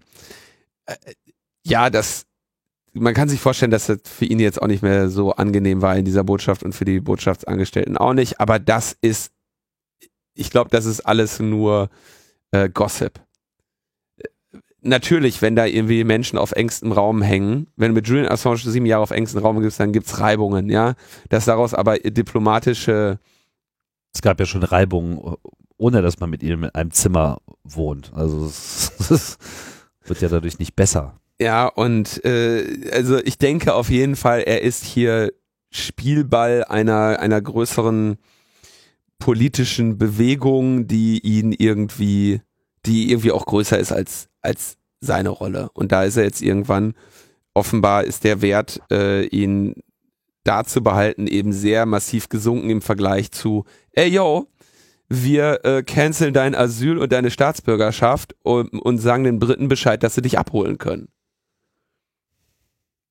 Und das ist passiert. Am Donnerstag, ähm, wo also dass das passieren würde, kündigte sich ein paar Tage vorher an. Ähm, und was passiert also am Donnerstagmorgen? Ähm, auf Einladung der äh, Ecuadorianer kommt also dann ein Polizeiteam, hält ein Polizeitransporter vor dem Gebäude, die gehen rein und tragen Julian Assange raus. Julian Assange, hast du gesehen, wie die ihn getragen haben? Mhm. Also das sieht aus, als hätten die den so im Sitzen getragen, ne? Aber die haben den eigentlich so im, der lag quasi auf dem Bauch, weil du siehst hinten noch die Beine. Also die haben so wie, wie heißt das, wenn du so, wie so eine Rakete, weißt du, so den mhm. da rausgetragen. Schiffsschaukel. Schiffsschaukel. Ja, ähm, und nehmen ihn, die nehmen ihn jetzt natürlich erstmal gefangen wegen dieser, dieses Verstoßes gegen die Bail-Auflagen, die, also gegen die Bewährungsauflagen, die er ja hatte. Das ist auch etwas unzweifelhaft. Also. er sieht, er sieht nicht mehr, er sieht wirklich schockierend aus. Ja. ja, lange, lange Haare, langer Bart, nicht besonders gepflegt. Ich höre auch, dass er jetzt irgendwie eine, viele Formen von gesundheitlichen Problemen hatte. Mhm. Also einer, einerseits gesundheitlich, der konnte ja jetzt auch, ich meine, der konnte sich da ja einen Arzt hinbestellen, aber ähm, Mehr als ein Laufband. war er halt nicht und äh, richtig mal ins Krankenhaus gefahren, um sich mal untersuchen zu lassen, war wahrscheinlich auch nicht drin. Ne? Stress ohne Ende, also ne, mental, seelischer Stress. Ähm, er hat mich äh, spontan wirklich erinnert an, also ein grausiger Vergleich, aber so wie die den Saddam Hussein aus dem Erdloch geholt haben. Ne? Also sehr verwahrlost, hilflos und fertig. Er ist jetzt nicht irgendwie. Gut, das ist jetzt die Interpretation von drei Sekunden Video. Äh, oder hat es da noch irgendwelche anderen Quellen? Mm, ja, ich würde also. Äh, den Eindruck machte es sicherlich, ob das jetzt äh, ein korrekter Eindruck ist in, in, in dem Moment, in dieser Situation, keine Ahnung. Weiß man nicht. Aber Interessant übrigens, ausgehen, ne? interessante äh, Aspekte dieses Videos, was du gerade ansprichst. Als er da rausgeholt wird, wer ist da und filmt das Video? Russia Today. Oh. Kein anderer da. Einzige Quelle, also irgendwie, äh, oder Ruptli oder was ist doch alles irgendwie, alles eine. Ah, okay, ach so, Ruptli, ja, okay, das ist, das stimmt, das ist ja dieser, dieser RT-Untersender, ne? Hm. Genau, so die sitzen da und filmen das. Er hält beim Raustragen ein Buch in der Hand, wedelt mit einem, wedelt mit einem Buch. Ähm, irgendwie so, denkst du, also auch recht krass so, ob der das jetzt noch mitgenommen hat für die Haft oder ob er damit irgendjemandem was signalisieren möchte, keine Ahnung. So ein Buch über äh, National Security in den USA. Irgendwie sowas. Ja, ja. Und ähm, dann geht es auf einmal ganz schnell, denn den, also Schweden diskutiert die Ermittlungen waren ja damals eingestellt worden. Die Staatsanwältin, die Ermittlungen damals angestrengt hat, ist inzwischen im Ruhestand, aber die diskutieren jetzt die Neueröffnung des Ermittlungsverfahrens. Weil es ein Vergehen ist, was nicht verjährt. Also es gab einen Teil, die verjährt sind und es gibt einen Teil, der nicht verjähren kann. So, und jetzt haben die Schweden also auf einmal wieder Interesse. Und plötzlich, ganz, ganz plötzlich, fällt den USA ein, ach so, den, den Assange ja, da hätten wir auch noch was in, in Vorbereitung und haben ein Indictment zur Hand. Also eine, eine Anklageschrift. Äh, de, und zwar am District Court for the Eastern District of Virginia. United States of America gegen Julian Paul Assange und haben also eine Anklage wegen Verschwörung zum Hacking jetzt immer grob über, übersetzt. Conspiracy to commit computer intrusion. Ähm, und die Grand Jury sagt also, der Julian Assange habe, hier muss ich mal hier mal durchscrollen, wo der entscheidende Punkt kommt. Ähm, Chelsea Manning damals äh, in der äh, noch als ähm, Private in den, bei dem US-amerikanischen Militär, stellte sicher, den, diesen Faden der Geschichte haben wir gerade eigentlich fast übergangen, stellte sich im weiteren Verlauf als die Quelle für die Diplomatic Cables und für das Collateral Murder Video heraus, wurde damals verraten von Adrian Lamo, einem äh, Hacker und Computersicherheitsexperten, der vor ungefähr einem Jahr in den USA Selbstmord begangen hat. Mhm. Ähm, wurde von ihm damals verraten, ging in Haft, war in Militärhaft und zwar bis zum Ende der Präsidentschaft von Barack Obama, der nämlich als eine seiner letzten Amtshandlungen ähm, Chelsea Manning begnadigt hat. Chelsea Manning begnadigt hat, die sieben Jahre in Militärhaft war. Auch kein Zuckerschlecken. Und ich glaube, es ist jetzt auch, ähm, also Barack Obama hat damals ihre gnadenlose Verfolgung auch betrieben. Ich schätze mal einfach nur, dass er sie da begnadigt hat, um ihr irgendwie der, das Leben unter der Präsidentschaft Trumps irgendwie noch zu ersparen. Zu ersparen ja. ja. Ähm, Jetzt übrigens gerade wieder in Beugehaft, um auszusagen gegenüber einer Grand Jury. Wir erinnern uns, Logbuch Netzkritik berichtete. Mhm. So, diese, äh, diese Geschichte, Chelsea Manning Quelle für Collateral Murder und Cables, zweifelsfrei geklärt, denn sie hat das dem Adrian Lemmo damals anvertraut. Adrian Lemmo hat das sofort den Sicherheitsbehörden der USA verraten und äh, sie damit in dieses Militärverfahren ähm, äh, und den Militärknast gebracht. Und jetzt geht es darum, dass sie im Bereich März 2010 mh, mm, es quasi Kommunikation gab zwischen Julian Assange und Manning, wo es dabei darum ging, diese Daten zu extrahieren von den Rechnern, auf die Manning Zugriff hatte in ihrer Rolle als Intelligence Analyst oder was auch immer sie da, äh, warum sie da Zugriff hatte. So, und jetzt ging es darum, übrigens in dem Indictment wird beschrieben, sie hätten sich über einen Jabber unterhalten. keiner, keiner weiß, was das für ein, was für ein Jabber. Mhm. Äh, haben wir nichts mehr zu tun. Haben sich über äh, Jabber unterhalten. Jabber-Chat zwischen Manning und Assange. Und Manning strebte also an, die, Computer, die dort vorhandenen Computer unter einem anderen Nutzernamen zu nutzen, um so die Identität der abfragenden Person zu verschleiern. Und dabei ging es jetzt darum, ähm, eine, also diese Rechner sind Windows-Rechner und offenbar hatten die keine, ähm, keine Festplattenverschlüsselung, denn was jetzt passiert ist, ist ungefähr im März 2010 hat Manning quasi diese Rechner von einem Linux, von einer Linux-CD gebootet, um so auf die Festplatte zugreifen zu können, ohne den Kontext des dort installierten Betriebssystems, was es dir wiederum ermöglicht, dann Dateien zu lesen, die ein nicht privilegierter Nutzer dort nicht lesen kann. Insbesondere die Dateien, in denen die Passwörter der anderen Nutzer gehasht gespeichert sind. Ähm, mhm. also die Passwörter, die zur Nutzerauthentifizierung verwendet werden, sind nicht in Klartext gespeichert, sondern mit einem bestimmten Algorithmus gehasht dort gespeichert. Auf diese Datei hat Manning dann so die Anklageschrift mittels des Live-Systems von der CD zugegriffen und die äh, an den Assange gegeben, damit er sich bemühen kann, diese Passwörter zu cracken. Um dann Manning zu ermöglichen, weitere Dateien zu holen unter eben einem anderen Benutzernamen. So, und äh, es gibt dann eben, weil ähm, irgendwann im 10. März rum ähm, fragte Assange nach mehr Informationen und Manning ähm, und Assange sagte dabei, dass er versucht habe, dieses Passwort zu cracken und bisher kein Glück hatte. So, das ist alles, was die gegen Assange hier ähm, in der Hand haben. Und das ist natürlich tja, auch sehr,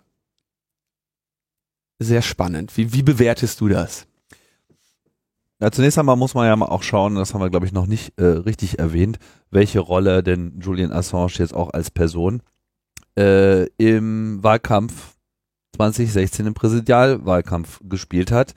Denn dort äh, gab es ja nun die Veröffentlichung der E-Mails der sogenannten Clinton- oder DNC-E-Mails. Also es wurde ein Hack vorgenommen von irgendjemand ähm, beim Demokratischen National Committee, also das ist sozusagen so die eigentliche Parteiführung oder Parteikomitee eben der Demokraten, die, sagen wir mal, ihren Kram jetzt nicht sonderlich gut abgesichert hatten Weiß nicht genau, wie das gelaufen äh, sein soll, aber ich vermute mal Phishing, was weiß ich, andere Sicherheitslücken. Und beim Podesta war es ja tatsächlich Phishing. Ah ja, genau, beim Podesta war es Phishing. Auf jeden Fall, es gab halt ganz offensichtlich Zugriff und äh, der wurde dann eben ausgenutzt und es wurde eben ein größeres äh, Dump hingelegt. Und Wikileaks hat diese E-Mails irgendwann veröffentlicht. Und wie jetzt im Rahmen dieser ganzen Moller-Untersuchungen und sonstiger Pressenachforschungen auch äh, offenbar geworden ist, hatte die Trump-Kampagne schon Ahnung davon, dass das kommen würde. Man, es gibt ja zahlreiche Aufzeichnungen, wo äh, Trump auf offener Bühne seine Liebe zu Wikileaks preist und äh, ja, die, die Russen dazu auffordert, doch bitte äh, die E-Mails zu besorgen und wie aus dem Nichts kommen die dann auch und hatte äh, gibt es auch so dieses eine äh, Treffen, wo offensichtlich diese Information kam. Dann hat er irgendwie ein paar Tage später dann angekündigt, da würde ja bald was kommen. Das kam dann zwar nicht, trotzdem fällt das alles in diesen Zeitraum. Also das ist jetzt alles noch nicht komplett aufgeklärt und es ist auch noch die Frage, ob, wenn überhaupt jetzt dieser äh, Report von Robert Mueller nochmal komplett oder zumindest nur in Teilen äh, zensiert veröffentlicht wird, was daraus dann noch für Schlussfolgerungen gezogen werden können, so oder so, ist das Ganze aber extrem fishy. Sprich, Julian Assange hat hier ganz offenbar, weil er eben auch mit Twitter, über Twitter mit Don Junior, also Donald Trump Junior, äh, in Kontakt stand und diese ganze Veröffentlichung koordiniert hat, erheblich in diesen Wahlkampf mit eingegriffen. Man muss sagen, das war dann auch so der Punkt, wo es mir dann irgendwie auch ein bisschen egal war, was auch immer äh, für Meriten er sich im Vorfeld äh, vielleicht angezogen hat. Aber so dieser Gedanke, dass so mehr oder weniger aus dieser Hacker-Szene heraus hier äh, so ein Part-Time-Faschist äh, in Power gebracht wird, da fühlte ich mich dann einfach überhaupt nicht mehr wohl. Ja, gut, also wichtig, dass du das nochmal ansprichst, habe ich immer tatsächlich so ein bisschen übersprungen. Ähm, diese Veröffentlichung war wahrscheinlich eine derjenigen, die jetzt weniger positive Ergebnisse für die Allgemeinheit herbeigeführt haben. Es, äh, Sehr diplomatisch formuliert. Es im weiteren Kontext, ja, also es hat einen riesigen Skandal in der in der in der Demokratischen Partei ja äh, aufgewühlt. Es zeigte sich ja tatsächlich diese im Prinzip Verschwörung innerhalb der Demokraten gegen Bernie Sanders. Ja, mhm. dass also hohe Partei Mitglieder bemüht waren, zu verhindern, dass Sanders ähm, Präsidentschaftskandidat wird. In der quasi strukturell benachteiligt haben und sich abfällig über ihn geäußert haben. Ähm, es zeigte die gesamten Diskussionen um Hillary Clintons E-Mails wiederum, waren dann noch in, ne, Stichwort James Comey, spielten dann noch eine Rolle, wo er dann irgendwie kurz vor der Wahl nochmal sagte, ach ja, hier werden wir doch irgendwelche Sachen und jetzt äh, müssen wir uns doch wieder um Hillary Clinton kümmern. Die Wahrscheinlichkeit, dass das ein Zünglein an der Waage war und vielleicht sogar auch ein entscheidendes Zünglein an der Waage, was am Ende dazu geführt hat, dass Donald Trump die Wahl gewonnen hat, ist nicht gering. Und insofern ist nicht unwahrscheinlich, dass diese Veröffentlichung tatsächlich maßgeblich daran beteiligt war, dass, dass wir jetzt irgendwie so einen Donald Trump da sitzen haben. Die Perspektive von Wikileaks darauf ähm, gab es auch ein Interview zwischen hier mit Julian Assange bei Intercepted, ähm, wo er quasi sagt, naja, wir sind ja hier eine Leaking-Plattform und Journalisten und wenn wir was von den Republikaner, Republikanern bekommen hätten, hätten wir es genauso veröffentlicht. Es ist aber auch klar, dass ähm, Hillary Clinton so eine Art Intimfeindin von Julian Assange war. Ähm, ich hatte das hier schon mal zitiert, da wurde dann gesagt, wurde, wurde wahrheitsgemäß wohl korrigiert, dass diese Äußerung in der Form von Hillary Clinton nicht getätigt wurde. Es gab aber immer dieses sich hartnäckig haltende Gerücht, Hillary Clinton habe einmal gesagt, auf Julian Assange angesprochen, denn sie war ja unter Barack Obama die Außenministerin. Ja. Ja, ja, ich weiß das. Das heißt, diese gesamten, diese gesamten WikiLeaks-Publikationen und so, das hat ja quasi auch sie spezifisch ihr Metier betroffen und äh, ihr wurde die Behauptung in den Mund gelegt, ähm, oder die, die Frage in den Mund gelegt, äh, can't we just drone this guy? Können wir den nicht einfach wegdrohnen? Mhm. Ähm, wie gesagt, das ist, andere Quellen sagen, dass das, dass sie diese Äußerung nie getätigt hat, ist das ein hartnäckiger, ähm, hartnäckiges Gerücht ist, aber Hillary Clinton war auf jeden Fall eine klare Feindin von Julian Assange und es steht eben auch hier die, die Überlegung im Raum, dass Assange unter Umständen persönliche Freude, Freude daran hatte, Hillary Clinton zu schaden und mit diesem, mit dieser, mit diesem Kontaktieren von Roger Stone, diesem Typen ohne Hinterkopf, der äh, bei den bei den Republikanern ähm, also äh, ganz gruselige Figur. Hat keinen Hinterkopf, dafür aber ein Tattoo von Richard Nixon auf dem Rücken. Nicht nur das, äh, benutzt ja auch seine Körpersprache, so dieses ausgestreckte Doppel-Victory-Zeichen und so weiter, als sie ihn festgenommen haben. Und ein, so. ein ganz typ. großer äh, Nixon-Fan, mhm. ja. Nixon auch so, ja, jetzt unter äh, Freunden de, des, des aufgeklärten und äh, ausgeglichenen politischen Diskurses und der Fairness gar nicht so gut beleumundeter Präsident, einer der wenigen, die vorzeitig abgetreten sind, um einem äh, Impeachment ähm, vor, vor, voranzukommen. Äh, vor, also der, der, einer von denen, die gehen mussten, bevor sie gegangen werden. Und von den wenigen. Und mit diesem Roger Stone hat, stand WikiLeaks in Kontakt mit dem Donald Trump Jr. stand WikiLeaks irgendwie in Kontakt und das war äh, nur noch schwer zu ähm, schwer zu ertragen für diejenigen, die einmal an WikiLeaks als eine allgemeine Kraft für das Gute geglaubt haben. Gleichzeitig muss man aber, das ist, denke ich, hier wichtig, auch berücksichtigen, dass WikiLeaks sich immer auf diese Position, Moment mal, wir sind hier ein, äh, wir sind eine Whistleblower-Plattform und wir hätten ja genauso, wenn wir was über Trump oder die Republikaner bekommen hätten, hätten wir gleichermaßen veröffentlicht. Wir können ja nichts dafür, was uns die Leute in die Inbox werfen. Und spezifisch immer betont, wer bei uns liegt, der für der hat einen Anspruch an uns, nämlich den Anspruch der Veröffentlichung. Und wir können hier nicht politisch agieren mit dem Material, was uns zugesandt wird und sagen, das veröffentlichen wir, das veröffentlichen wir nicht. Da muss man sich aber nicht unbedingt mit äh, Donald Trump Jr. absprechen darüber. Äh, ja. Und das ist so der Punkt, wo es halt ähm, wirklich ein bisschen äh, fishy und haarig wird und wo ich auch so den Eindruck gewonnen habe, dass er einfach an der Stelle sich auch von diesem, von dieser Idee des Projektes eigentlich gelöst hat und dass es sozusagen eigentlich nur noch um ihn geht. Den Eindruck äh, macht er eh ganz gerne und äh, ich kann mir ganz gut vorstellen, ich weiß es nicht, aber in diesen Aus, diesem fortgesetzten Ausnahmezustand, in dem er sich befinden muss, ist es wahrscheinlich relativ schwierig, noch alle Sinne beisammen zu behalten. Ob ihm das immer gelungen ist, man hat so seine Zweifel. Ey, du sitzt sieben Jahre in, in irgendeiner kleinen Bude mit, ähm, mit einer Katze und ähm, irgendwelchen Leuten, die da drin arbeiten, mit denen du nicht klarkommst und weil deine Quellen sitzen im Militärgefängnis. Ähm, also ich glaube, der, die seelische und emotionale Belastung, die, der er ausgesetzt war, die kannst du wahrscheinlich gar nicht. Kann man nicht nachvollziehen, so, aber es ist halt auch offensichtlich, dass er äh, dann ein paar Abbiegungen genommen hat, die ich einfach nicht mehr gutheißen kann. So, das ist einfach so.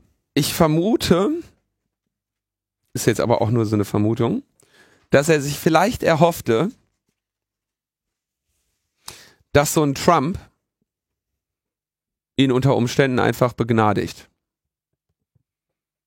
Ne? Ich meine, unter der, unter Clinton und Obama war ihm ganz klar, die haben kein Verständnis, keine Gnade mit mir. Mhm. Ähm, und die, dass er sich irgendwie ausgemalt hat, wenn ich jetzt dem Trump hier zum Wahlsieg verhelfe. Ähm, und Trump ja irgendwie I love WikiLeaks, uh, leak more, Russia if you hear this und so weiter. Ähm, und es wäre jetzt irgendwie auch so, so ein vollkommen irren wie Trump ist eh alles zuzutrauen. Also wäre ihm auch zuzutrauen gewesen, dass er vielleicht Julian Assange äh, begnadigt. Und, und ist, ja, ist auch noch. Ist mhm. weiterhin, wobei Trump ja inzwischen sagt, so Wikileaks, ich weiß überhaupt nicht, was das ist, ich, ich gucke nur Fox News. So, ne? Und mhm. ähm, kann also kann genauso gut sein. Und ähm, tja, irgendwie hat er sich da wohl verzockt. Und Jetzt müssen wir nochmal zurück zu der Frage, die ich aber ursprünglich an dich gestellt habe. Das Indictment wegen Beihilfe zur Verschwörung zum Cracken eines Passwortes. Wie blickst du darauf?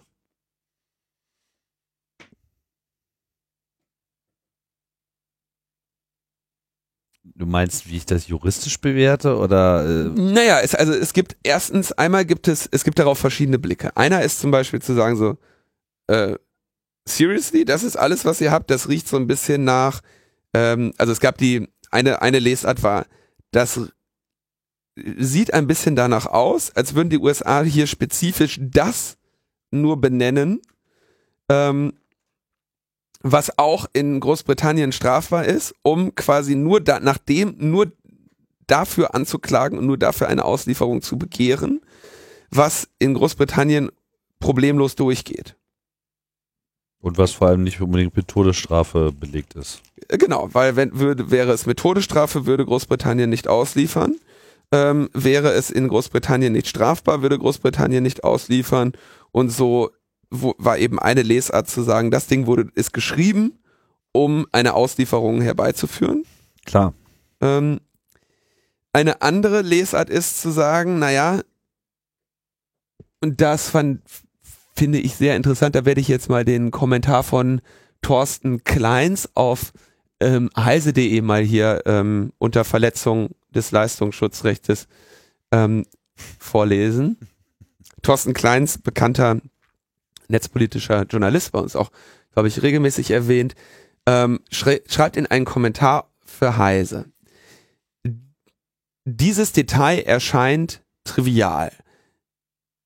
Wie sonst stellt man sich den erfolgreichen Angriff auf die über, überbordende Geheimbürokratie der USA vor, die jedes von allen wissen, aber nichts von sich preisgeben will. Aber dieser Vorwurf ist vermutlich der, der juristisch jede Frage nach der Pressefreiheit beiseite wischen wird. Ich bin Journalist. Artikel 5 des Grundgesetzes garantiert mir Pressefreiheit. Dazu gehört auch der Informantenschutz. Das heißt, ich kann zum Beispiel Dokumente annehmen, die aus nicht legaler Quelle stammen. Ich kann auch darüber schreiben, solange ich sorgfältig arbeite und beispielsweise die Dokumente so weit wie möglich verifiziere. Und ich muss dem Staat nicht dabei helfen, meine Quelle zu finden. Dieser Quellenschutz hat aber Grenzen. Wenn ich als Journalist beispielsweise die Abgaswerte von Volkswagen-Autos in Erfahrung bringen will, darf ich mich natürlich nicht in die internen Volkswagen-Server hacken, um die Dokumente zu bekommen. Ich darf auch keine aktive Hilfe leisten, wenn jemand anderes diese Dokumente hackt, um sie mir zu übermitteln. Diese rote Linie gehört zur Pressefreiheit und sie ist nicht wegzudenken. Journalisten, die diese roten Linien überschritten haben, gab es in der Vergangenheit leider genug. So wurde die britische Presselandschaft kurz vor Assange, Assange Flucht in die Londoner Botschaft von Ecuador von einem veritablen Skandal erschüttert. Das Murdoch, das zum Murdoch-Konzern gehörende Blatt News of the World hatte im großen Stil Prominente und Mitglieder der Königsfamilie, Schauspieler, aber auch Verbrechensopfer und Angehörige gefallener Soldaten abgehört, indem es Privatdetektive systematisch Telefonmailboxen hacken ließ. Es kam zum Prozess, das Boulevardblatt wurde eingestellt. Oder anders gesagt, diese Art und Weise der Anklage ist halt auch ganz klug, um zu verhindern, dass er sich einfach auf Pressefreiheit berufen kann. Spezi genau, und da, und da sagt er, da hört eben auch, oder deutet Thorsten eben hier an, hier ist das Ende von, wir sind aber Wikileaks eine neutrale Veröffentlichungsplattform, weil er spezifisch Manning nach mehr gefragt hat und sogar Hacking-Support äh, geliefert hat angeboten hat. Offenbar noch nicht einmal ähm, erfolgreich äh, geliefert, aber äh, das ähm, ist jetzt hier für diese für diese Anklage eben nicht mehr erheblich. Und ich kann dieser Argumentation von Thorsten auch durchaus folgen. Ja, ich auch. Also das wird auf jeden Fall nicht einfach. Andererseits glaube ich, ist die Einschätzung auch die, ist jetzt nicht so, dass wir davon damit rechnen können, dass er nächste Woche schon auf dem Weg nach äh, New York ist, sondern der wird jetzt hier natürlich auch allen, allen rechtlichen äh, Schritten, die sich anbieten, da sich entsprechend ähm, zuneigen. Und das kann noch Jahre dauern, bis äh, es hier zu irgendeiner Auslieferung kommt, egal ob nach Schweden oder nach äh, USA oder sonst wie. Dazu muss man ja eher auch nochmal abwarten, wie sich das politisch so äh, entwickelt. Ja, also wenn jetzt irgendwie Jeremy Corbyn wieder erwarten in, in einer General Election als Hardcore äh, Linker irgendwie so in den Korea-Modus äh, geht, also nicht Nord- oder Südkorea, sondern der Korea aus Raphael äh, der Raphael Korea-Modus, dann ähm, ist das auch schon wieder alles ein bisschen anders äh, angemalt, auch wenn man vielleicht davon ausgehen kann, dass in Großbritannien dann das so mit der Trennung von Regierung und äh, juristischen Entscheidungen noch ein bisschen anders läuft als vielleicht woanders. I don't know. Also ich glaube, er wird vielleicht jetzt ein bisschen mehr Tageslicht kriegen. Also erstmal werden sie, also seine, seine persönlichen direkten Lebensbedingungen werden sich im Zweifelsfall jetzt sehr stark verbessern. Der kriegt medizinische Hilfe. Äh, Der darf einmal, einmal am Tag wahrscheinlich raus. Hm. Und ähm, Aber kein Internet. Internet wird erstmal schwierig. Sehr schwierig. Und tja, und dann stellt sich ne, die andere Frage ist, Das ist natürlich die eigentliche Frage ist, was ist denn jetzt wichtiger? Internet oder frische Luft? ich glaube, inzwischen braucht er beides.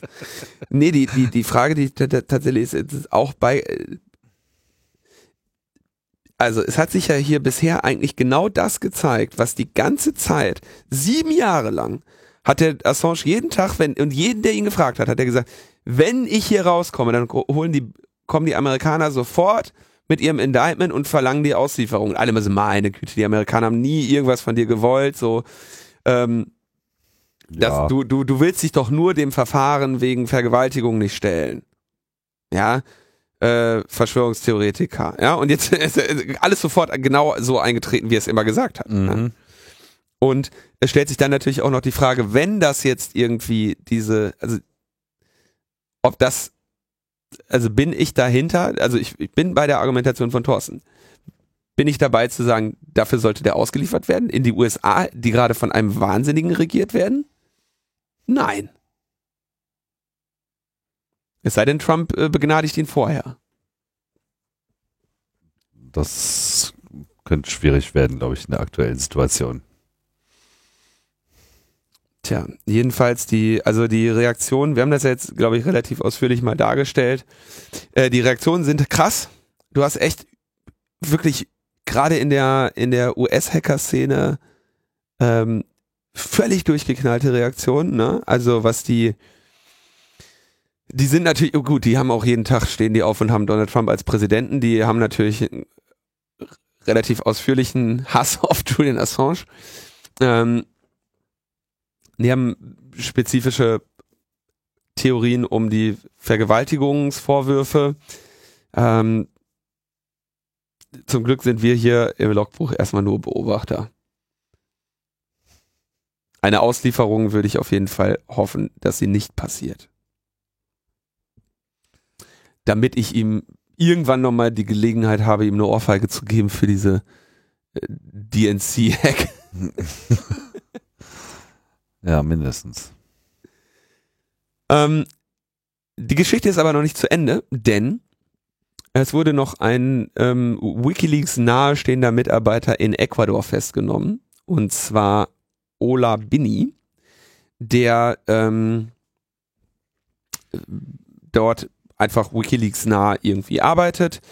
Ähm, nichts Genaues weiß man nicht. Er ist eigentlich Schwede und kann ähm, laut Aussage seiner äh, Freunde und seines Kollektivs und Arbeitgebers nicht ohne Probleme mit den ecuadorianischen Behörden kommunizieren in deren Landessprache.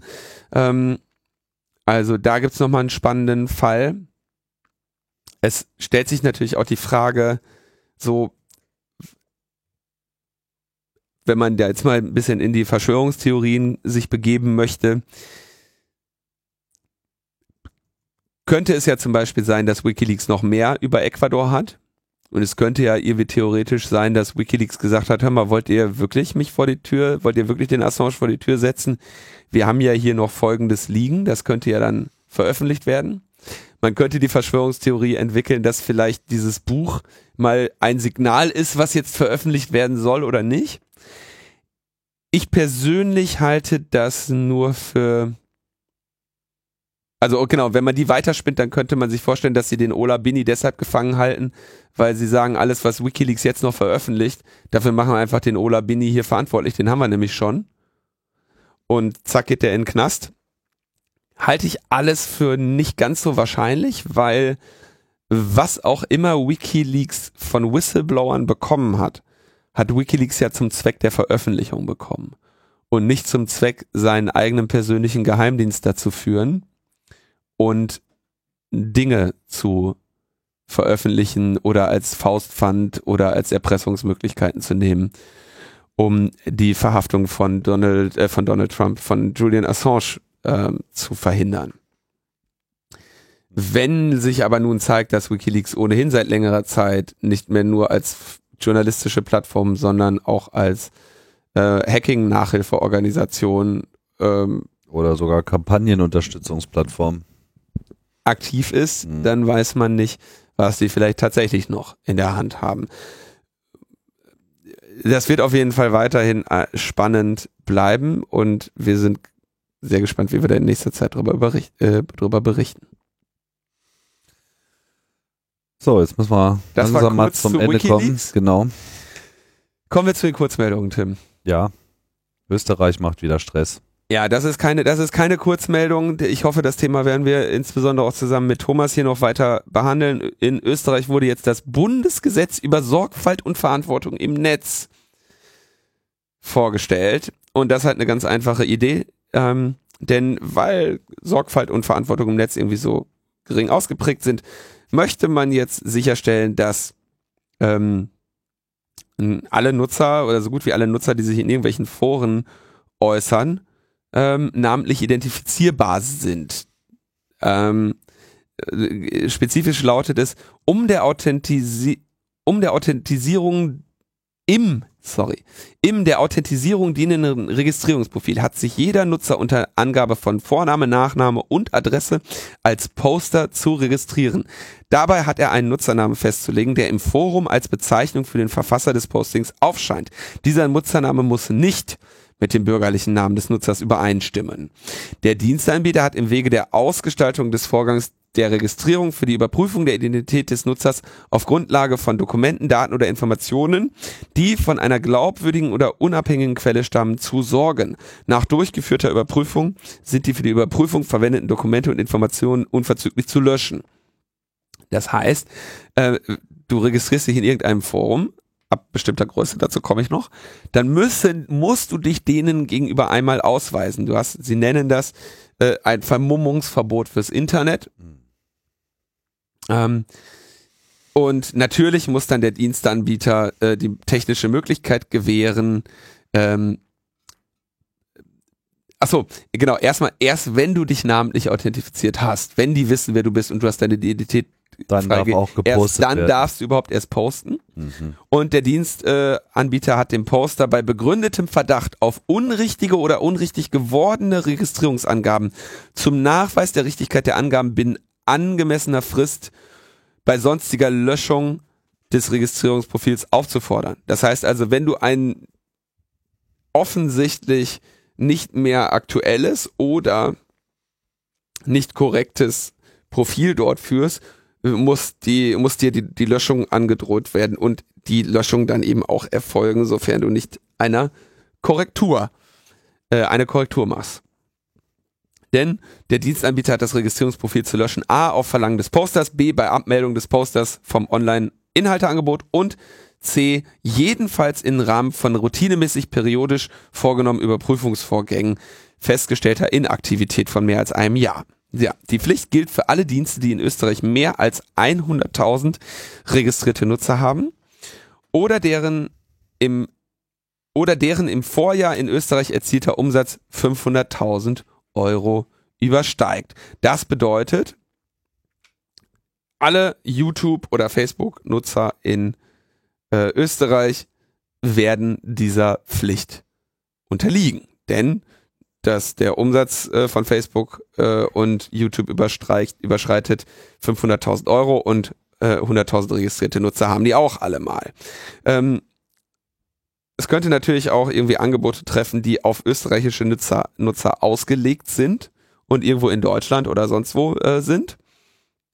Strafen sind irgendwie bis zu 500.000 äh, Euro, im Wiederholungsfall bis zu eine Million Euro, wenn du als Dienst dieser Registrierungspflicht nicht nachkommst. Äh, interessanterweise sind Webshops ausgenommen, äh, also Webshops und auf die Übermittlung von Waren und Dienstleistungen ausgerichtete Plattformen. Gut, das liegt wahrscheinlich daran, dass du im Webshop eh deine Adresse angeben musst. Ja, aber du musst du, dich nicht identifizieren, du musst, musst jetzt kein Perso einschicken ja. oder so. Ähm, und wer mehr als 50.000 Euro an Presseförderung von der Regierung erhält, muss das auch tun. Und damit haben sie dann so ungefähr alle, äh, alle Presseförderung von der Regierung. Ja, die ganze Systempresse halt, ne? Also System- und Lügenpresse, die irgendwie von der äh, Regierung äh, unterstützt wird. Das heißt, damit triffst du alle Mainstream-Medien, aber irgendwelche äh, durchgeknallten Fringe-Seiten, da wo der ganze Hass im Internet sich in der Kommentarspalte äh, äh, findet, also das die fallen da nicht Forum sozusagen, das ja, noch gibt's irgendwie so in unzensuriert.at ist irgendwie eine der notorischen äh, Fringe-Seiten, die fallen da genau nicht drunter. Wie das genau gemacht wird, bleibt dann ähm, überlassen, zum Beispiel per SMS, denn schon letztes Jahr haben sie ja bei den SIM-Karten die Anonymität abgeschafft und das äh, Perso äh, und Namensding verlangt. Äh, Epicenter Works hat äh, dazu eine PM. Der äh, Netzpolitik.org hat einen Artikel dazu. Das Gesetz haben wir auch verlinkt und ich gehe davon aus, da ich ja relativ bald ähm, nochmal mit Thomas spreche in Wien, äh, dass wir das Thema nochmal ausführlicher äh, besprechen werden. Das ist natürlich, also ich meine, das ist natürlich absoluter Wahnsinn. Absoluter Wahnsinn. Und das ist schon durch. Nee, das ist noch, ähm, äh, also noch nicht durch, aber du kannst dir vorstellen, wie das unter der Regierung mit den Mehrheitsverhältnissen äh, jetzt relativ flott passieren wird. Ja.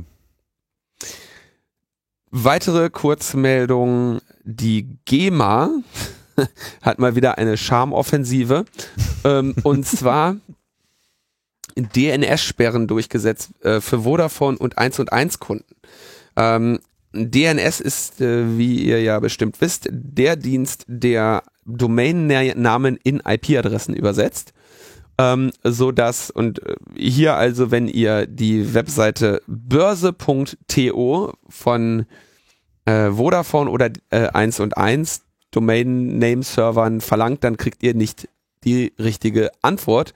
Ähm, und das betrifft potenziell 25 Millionen Kunden von Handy und Festnetzbeträgen, äh, äh, Verträgen, die also sowohl mobil als auch zu Hause dann eben äh, Börse, TO und DDL-Music nicht aufrufen können, solange sie die Standard DNS-Server benutzen. Die einfache Lösung ist also einen anderen DNS-Server zu benutzen, äh, was weiß ich, Google oder welchen auch immer ihr dort findet. Ähm, das wäre also die Möglichkeit, die weiterhin ungehinderten Einf äh, Zugriff auf diese Webseiten zu haben. Interessant ist, wie kommen die jetzt schon wieder auf so eine komische Nummer? Denn 2015 hatte der BGH gefordert, dass solche, ähm, dass also die die Störerhaftung der Provider, die die GEMA nämlich hier äh, geltend macht, nur dann greift, wenn die GEMA zumutbare Anstrengungen gegen Betreiber der illegalen und, äh, Webseiten unternommen hat. Also du kannst nicht einfach sagen, hier sperrt die und die Webseite, weil ihr als äh, Zugangsbereitsteller seid, ähm, äh, stör, äh, haftet als Störer, sondern du musst quasi nachweisen, dass eine ein äh, zielgerichtetes Vorgehen gegen die Betreiber nicht funktioniert hat. Ähm, und das hat die GEMA dieses Mal getan, denn sie hat wohl einen spezialisierten Dienstleister beauftragt, eine Art Privatdetektiv, der herausfinden sollte, wer die Seite betreibt, um dort direkt äh, auf eine Einstellung des Angebotes hinzuwirken. Das hat, ist äh, erfolglos geblieben und deswegen hat die GEMA jetzt hier diese Sperrverfügung erwirkt. Vodafone und 1 und 1 entsprechen dieser Sperrverfügung ungerne, müssen es aber tun. Auch das wirklich keine besonders schöne Nachricht, wenn das Schule macht. Wir werden, wie ihr seht, echt immer weiter ins Darknet zurückgetrieben äh, und wir können tatsächlich froh sein, dass wir diese Infrastrukturen über die Jahre gebaut haben um so auch in Zukunft irgendwo als Hidden Services noch ein paar Foren zu haben, wo wir uns nicht vorher mit unserem Personalausweis registrieren müssen und vielleicht auch noch die eine oder andere Webseite zu haben, die gegen die nicht irgendwo sich irgendjemand findet, der da irgendwas gegen hat. Ja, irgendwann muss man dann ins Internet. Ja. Müssen wir irgendwie wirklich, wird eh Zeit. Also das mit dem Internet ist jetzt echt langsam durch. Ähm, außerdem am Horizont 26. Mai, glaube ich, ne?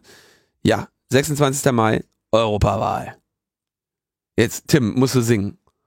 Europawahl. Europawahl. Aus Achso, ich dachte, du hättest noch einen Fußballsong oder so. Zur Europawahl? Europawahl. Sing das nicht immer? Ach so. Singt man das nicht immer im Stadion? Europapokal. Europawahl. Europapo, Europapo. okay, also Europa, äh, die Europawahl am 26. Mai. Da äh, wollen natürlich eine Reihe an Parteien rein. Wir haben ja jetzt schon gesagt, ähm, Jetzt auch in Großbritannien wieder. AfD, genau, auch in Großbritannien. AfD-Zettel bitte möglichst bunt markieren und eure Wahl ausführlich begründen auf den freien Flächen. Mhm. Ähm, ah, für alle anderen reicht ein Kreuz. Für alle anderen reicht ein Kreuz. Ähm, und wenn ihr noch nicht genau wisst, wo ihr dieses Kreuz machen möchtet, dann könnt ihr jetzt mit dem Digital-Omat ähm, vor allem eine rückwärtsgerichtete Betrachtung machen. Der Digital-Omat argumentiert, es ist ja so, versprochen wird im Wahlkampf viel. Am 26. Mai 2019 wollen deutsche Parteien ins Europaparlament gewählt werden. Der digitale Omat zeigt auf einen Blick, wie die Parteien in der Vergangenheit tatsächlich abgestimmt haben. Ja, vielleicht eine sehr viel bessere äh, Perspektive auf wen man denn äh, wählen möchte. Nicht, was die Partei verspricht, in Zukunft zu tun, sondern einfach mal zu bewerten, was hat die denn in der Vergangenheit getan. Ähm, relativ wenige Fragen. Ich glaube, ja, zehn Stück. Und dann wird eure Übereinstimmung mit den Positionen unterschiedlicher Parteien berechnet. Und daraus könnt ihr dann entscheiden, welche Partei ihr denn wählen möchtet. Ja, wir werden noch weiter weitere äh, ähm, weiter darüber berichten, wie man so wählen kann und wie man so nicht wählen kann. Heute äh, bremst das ein bisschen. Ach so, übrigens noch für die AfD-Wähler. Ne? Ähm, sehr äh, spannend finde ich das Engagement der AfD in Venezuela, will man gar nicht meinen, denn die AfD kämpft ja für ein ähm, Nachtflugverbot am Flughafen von äh, St. St. Feliz. Hast du das mitbekommen? Nee. Was? Ja. In Venezuela. Ja, ja, die, ähm, die haben, die kämpfen für ein Nachtflugverbot am Sportflughafen Macagua in äh, der Stadt Guayana bei San Felix. Ja. Aha. Ähm, und das ist nämlich der Flughafen mit dem Kürzel SFX. Einige wenige behaupten, die AfD könnte unter Umständen SXF gemeint haben, oh. welches der noch nicht existente Flughafen. also da haben wir wirklich die ganz kompetente äh, Front, ja. Also, ne, wenn euch, wenn euch für den, wenn es euch am Sportflughafen von San Felix liegt, dann bitte auch mit ausführlicher Begründung euer Kreuz für die AfD. Es scheint überhaupt äh, sehr schwierig zu sein, so die genaue Zielsetzung für diese Europawahl äh, an der richtigen Stelle in der Karte reinzustecken. Die CDU wirbt hier auch irgendwie mit der Frage, was sollte im Kiez besser sein? Und man würde ja hier für den Kiez äh, abstimmen, ja. Hast du den Slogan? Schlimm, oder? Hast, also vor allem weil ja die EU für den Kiez verantwortlich ist, ne? Mhm, total. Diese sch schönen Parteien. Dann hast du äh, Katharina Barley, kennst du den Slogan von Katharina Barley? Nee. Katharina Barley kommt zusammen für Europa. Mit wem? Warum? Was, Was soll das? Sie kommen zusammen? Ka Katharina Barley kommt zusammen für Europa, ist ihr Slogan. Hängt hier. Hast du noch nicht gesehen? Kommen zusammen mit Europa. Kommt Also, zusammen für Europa. Hm. Laut. Oh, Also ich weiß nicht, was das soll. Äh, also da sind wirklich solche äh, äh, Initiativen wie der Digitalomat natürlich eine. Hier, da ist das Katharina Barley kommt zusammen für Europa. Kommt, ist mal wieder so ein missratener Imperativ, ja. Ich frage mich, haben die, ist, sind der SPD inzwischen alle weggerannt, dass sie noch nicht mal irgendwie so ein. Wir haben keine Ausrufezeichen mehr. War nicht mehr. Doch, ein Ausrufezeichen ist da. Ist da? Kommt, Katharina Barley kommt zusammen für Europa. Weiß ich. Also wirklich, Naja. inhaltsleerer geht es nicht. Insofern, äh, Digitalomat, da könnt ihr mal schauen, in welche Richtung eure Empfehlungen so gehen. Viel spannender äh, ist ja wahrscheinlich die Europawahl in Großbritannien, die ja da jetzt auch stattfinden muss, wie du vielleicht äh, mitbekommen hast. Habe ich mitbekommen, Ähm. gehe ich aber nicht hin. Ja, ich hätte ja quasi die Wahl. Ja, Also ich hätte, hätte die Möglichkeit, entweder da abzustimmen oder hier. Das, oder du machst einen Lorenzo und machst äh, ja, nee, das, also das ja komm, da buchst du dir einen günstigen Flug am 26. und äh, melde mich noch schnell um. nein, nein, das habe ich jetzt nicht vor. Ähm, ich werde mal absehen, ähm, wie sich das so entwickelt. So oder so wollte ich nur sagen, ich habe da gestern noch eine Sendung aufgenommen zum Thema Brexit und was denn jetzt eigentlich alles äh, gerade so Phase ist. Äh, in UKW 003 diskutiere ich ein weiteres Mal mit John Worth den Fortschritt beim Brexit, nochmal eine anderthalb Stunde Update zu der ganzen Thematik, was in den letzten zwei Monaten so passiert ist und eben auch ein Ausblick auf die Europawahl und was das sozusagen jetzt gerade aus britischer Perspektive bedeutet. Und ähm, ja, das äh, überraschende Detail dabei ist, das könnte sich, also ist jetzt vielleicht auch ein bisschen Hoffnung, aber es spricht auch einiges dafür, dass das äh, sehr proeuropäische Politiker in unser Parlament spülen konnte. Zusätzlich zu den Vollhongs, die sie natürlich immer am Start haben. Das äh, fände ich ja ganz gut, weil ich glaube, die werden auch länger dort arbeiten, als sie vielleicht derzeit noch glauben oder hoffen. würden die bei einem Brexit am 31.10. dann äh, packen und gehen? Ja. Okay. Aber es wird keinen Brexit geben am 31.10. Auch nicht vorher. Tim, 5 Euro reichen. Ja. Wir machen jetzt hier nicht. Die Luft ist raus. Also Brexit nimmt jetzt auch in Großbritannien irgendwie keiner mehr so richtig ernst. Da- Ja, die werden froh sein, dass die Scheiße erstmal vom Tisch ist und wenn die, wenn dann im, im Oktober wieder irgendeiner anfängt mit aber Brexit, werden die auch sagen, ey, Geh mir aus der Sonne. Lass also mal. ja, wir haben jetzt echt auch mal andere Sachen zu besprechen und das, das ist das, das große Problem, dass einfach diese ganze Mobilisierung jetzt einfach weg ist. Aber alles dazu in UKW 003 Brextension. Haben wir noch einen Termin? Die Sendung muss jetzt enden. ein, ja, mach mal, einen Term- äh, das ist überhaupt nur ein Termin, ein Termin, den müssen wir noch kurz hier machen. Den willst du auch noch passend. Ja, habe ich äh, versprochen. Okay.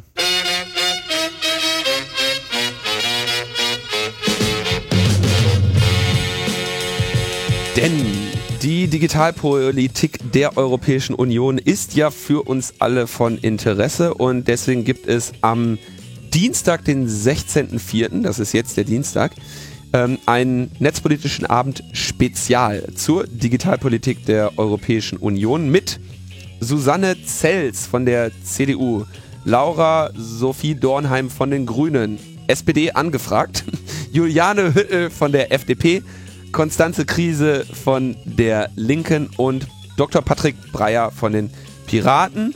Mal, wenn ich jetzt ich bei Dr. Patrick Breyer den Doktortitel gesagt, dann muss ich den auch bei Dr. Laura Sophie Dornheim von den Grünen sagen. Äh, moderiert ist das von John Weizmann vom Digitale Gesellschaft e.V. Diesmal nicht wie sonst in der Seabase, sondern in der Alex-Halle in der Rudolfstraße 1 bis 9. Ähm, Eingang Ecke Ehrenbergstraße, das ist so U-Bahnhof, Warschauer Straße hinten runter. Ähm, 19 Uhr geht's los, Einlass ab 18.30 Uhr, 16.04. in der Alex-Halle NPA Spezial. Alright. Habe ich auch noch nie gehört, Alex Halle. Nee, ist mir auch gerade komplett. Äh, Alex ist dieser freie Sender oder sowas. ja, ja, ich vermute. Aber diese Halle ist mir äh, unbekannt. War mir auch nicht klar. Wieder was gelernt über Berlin und so weiter.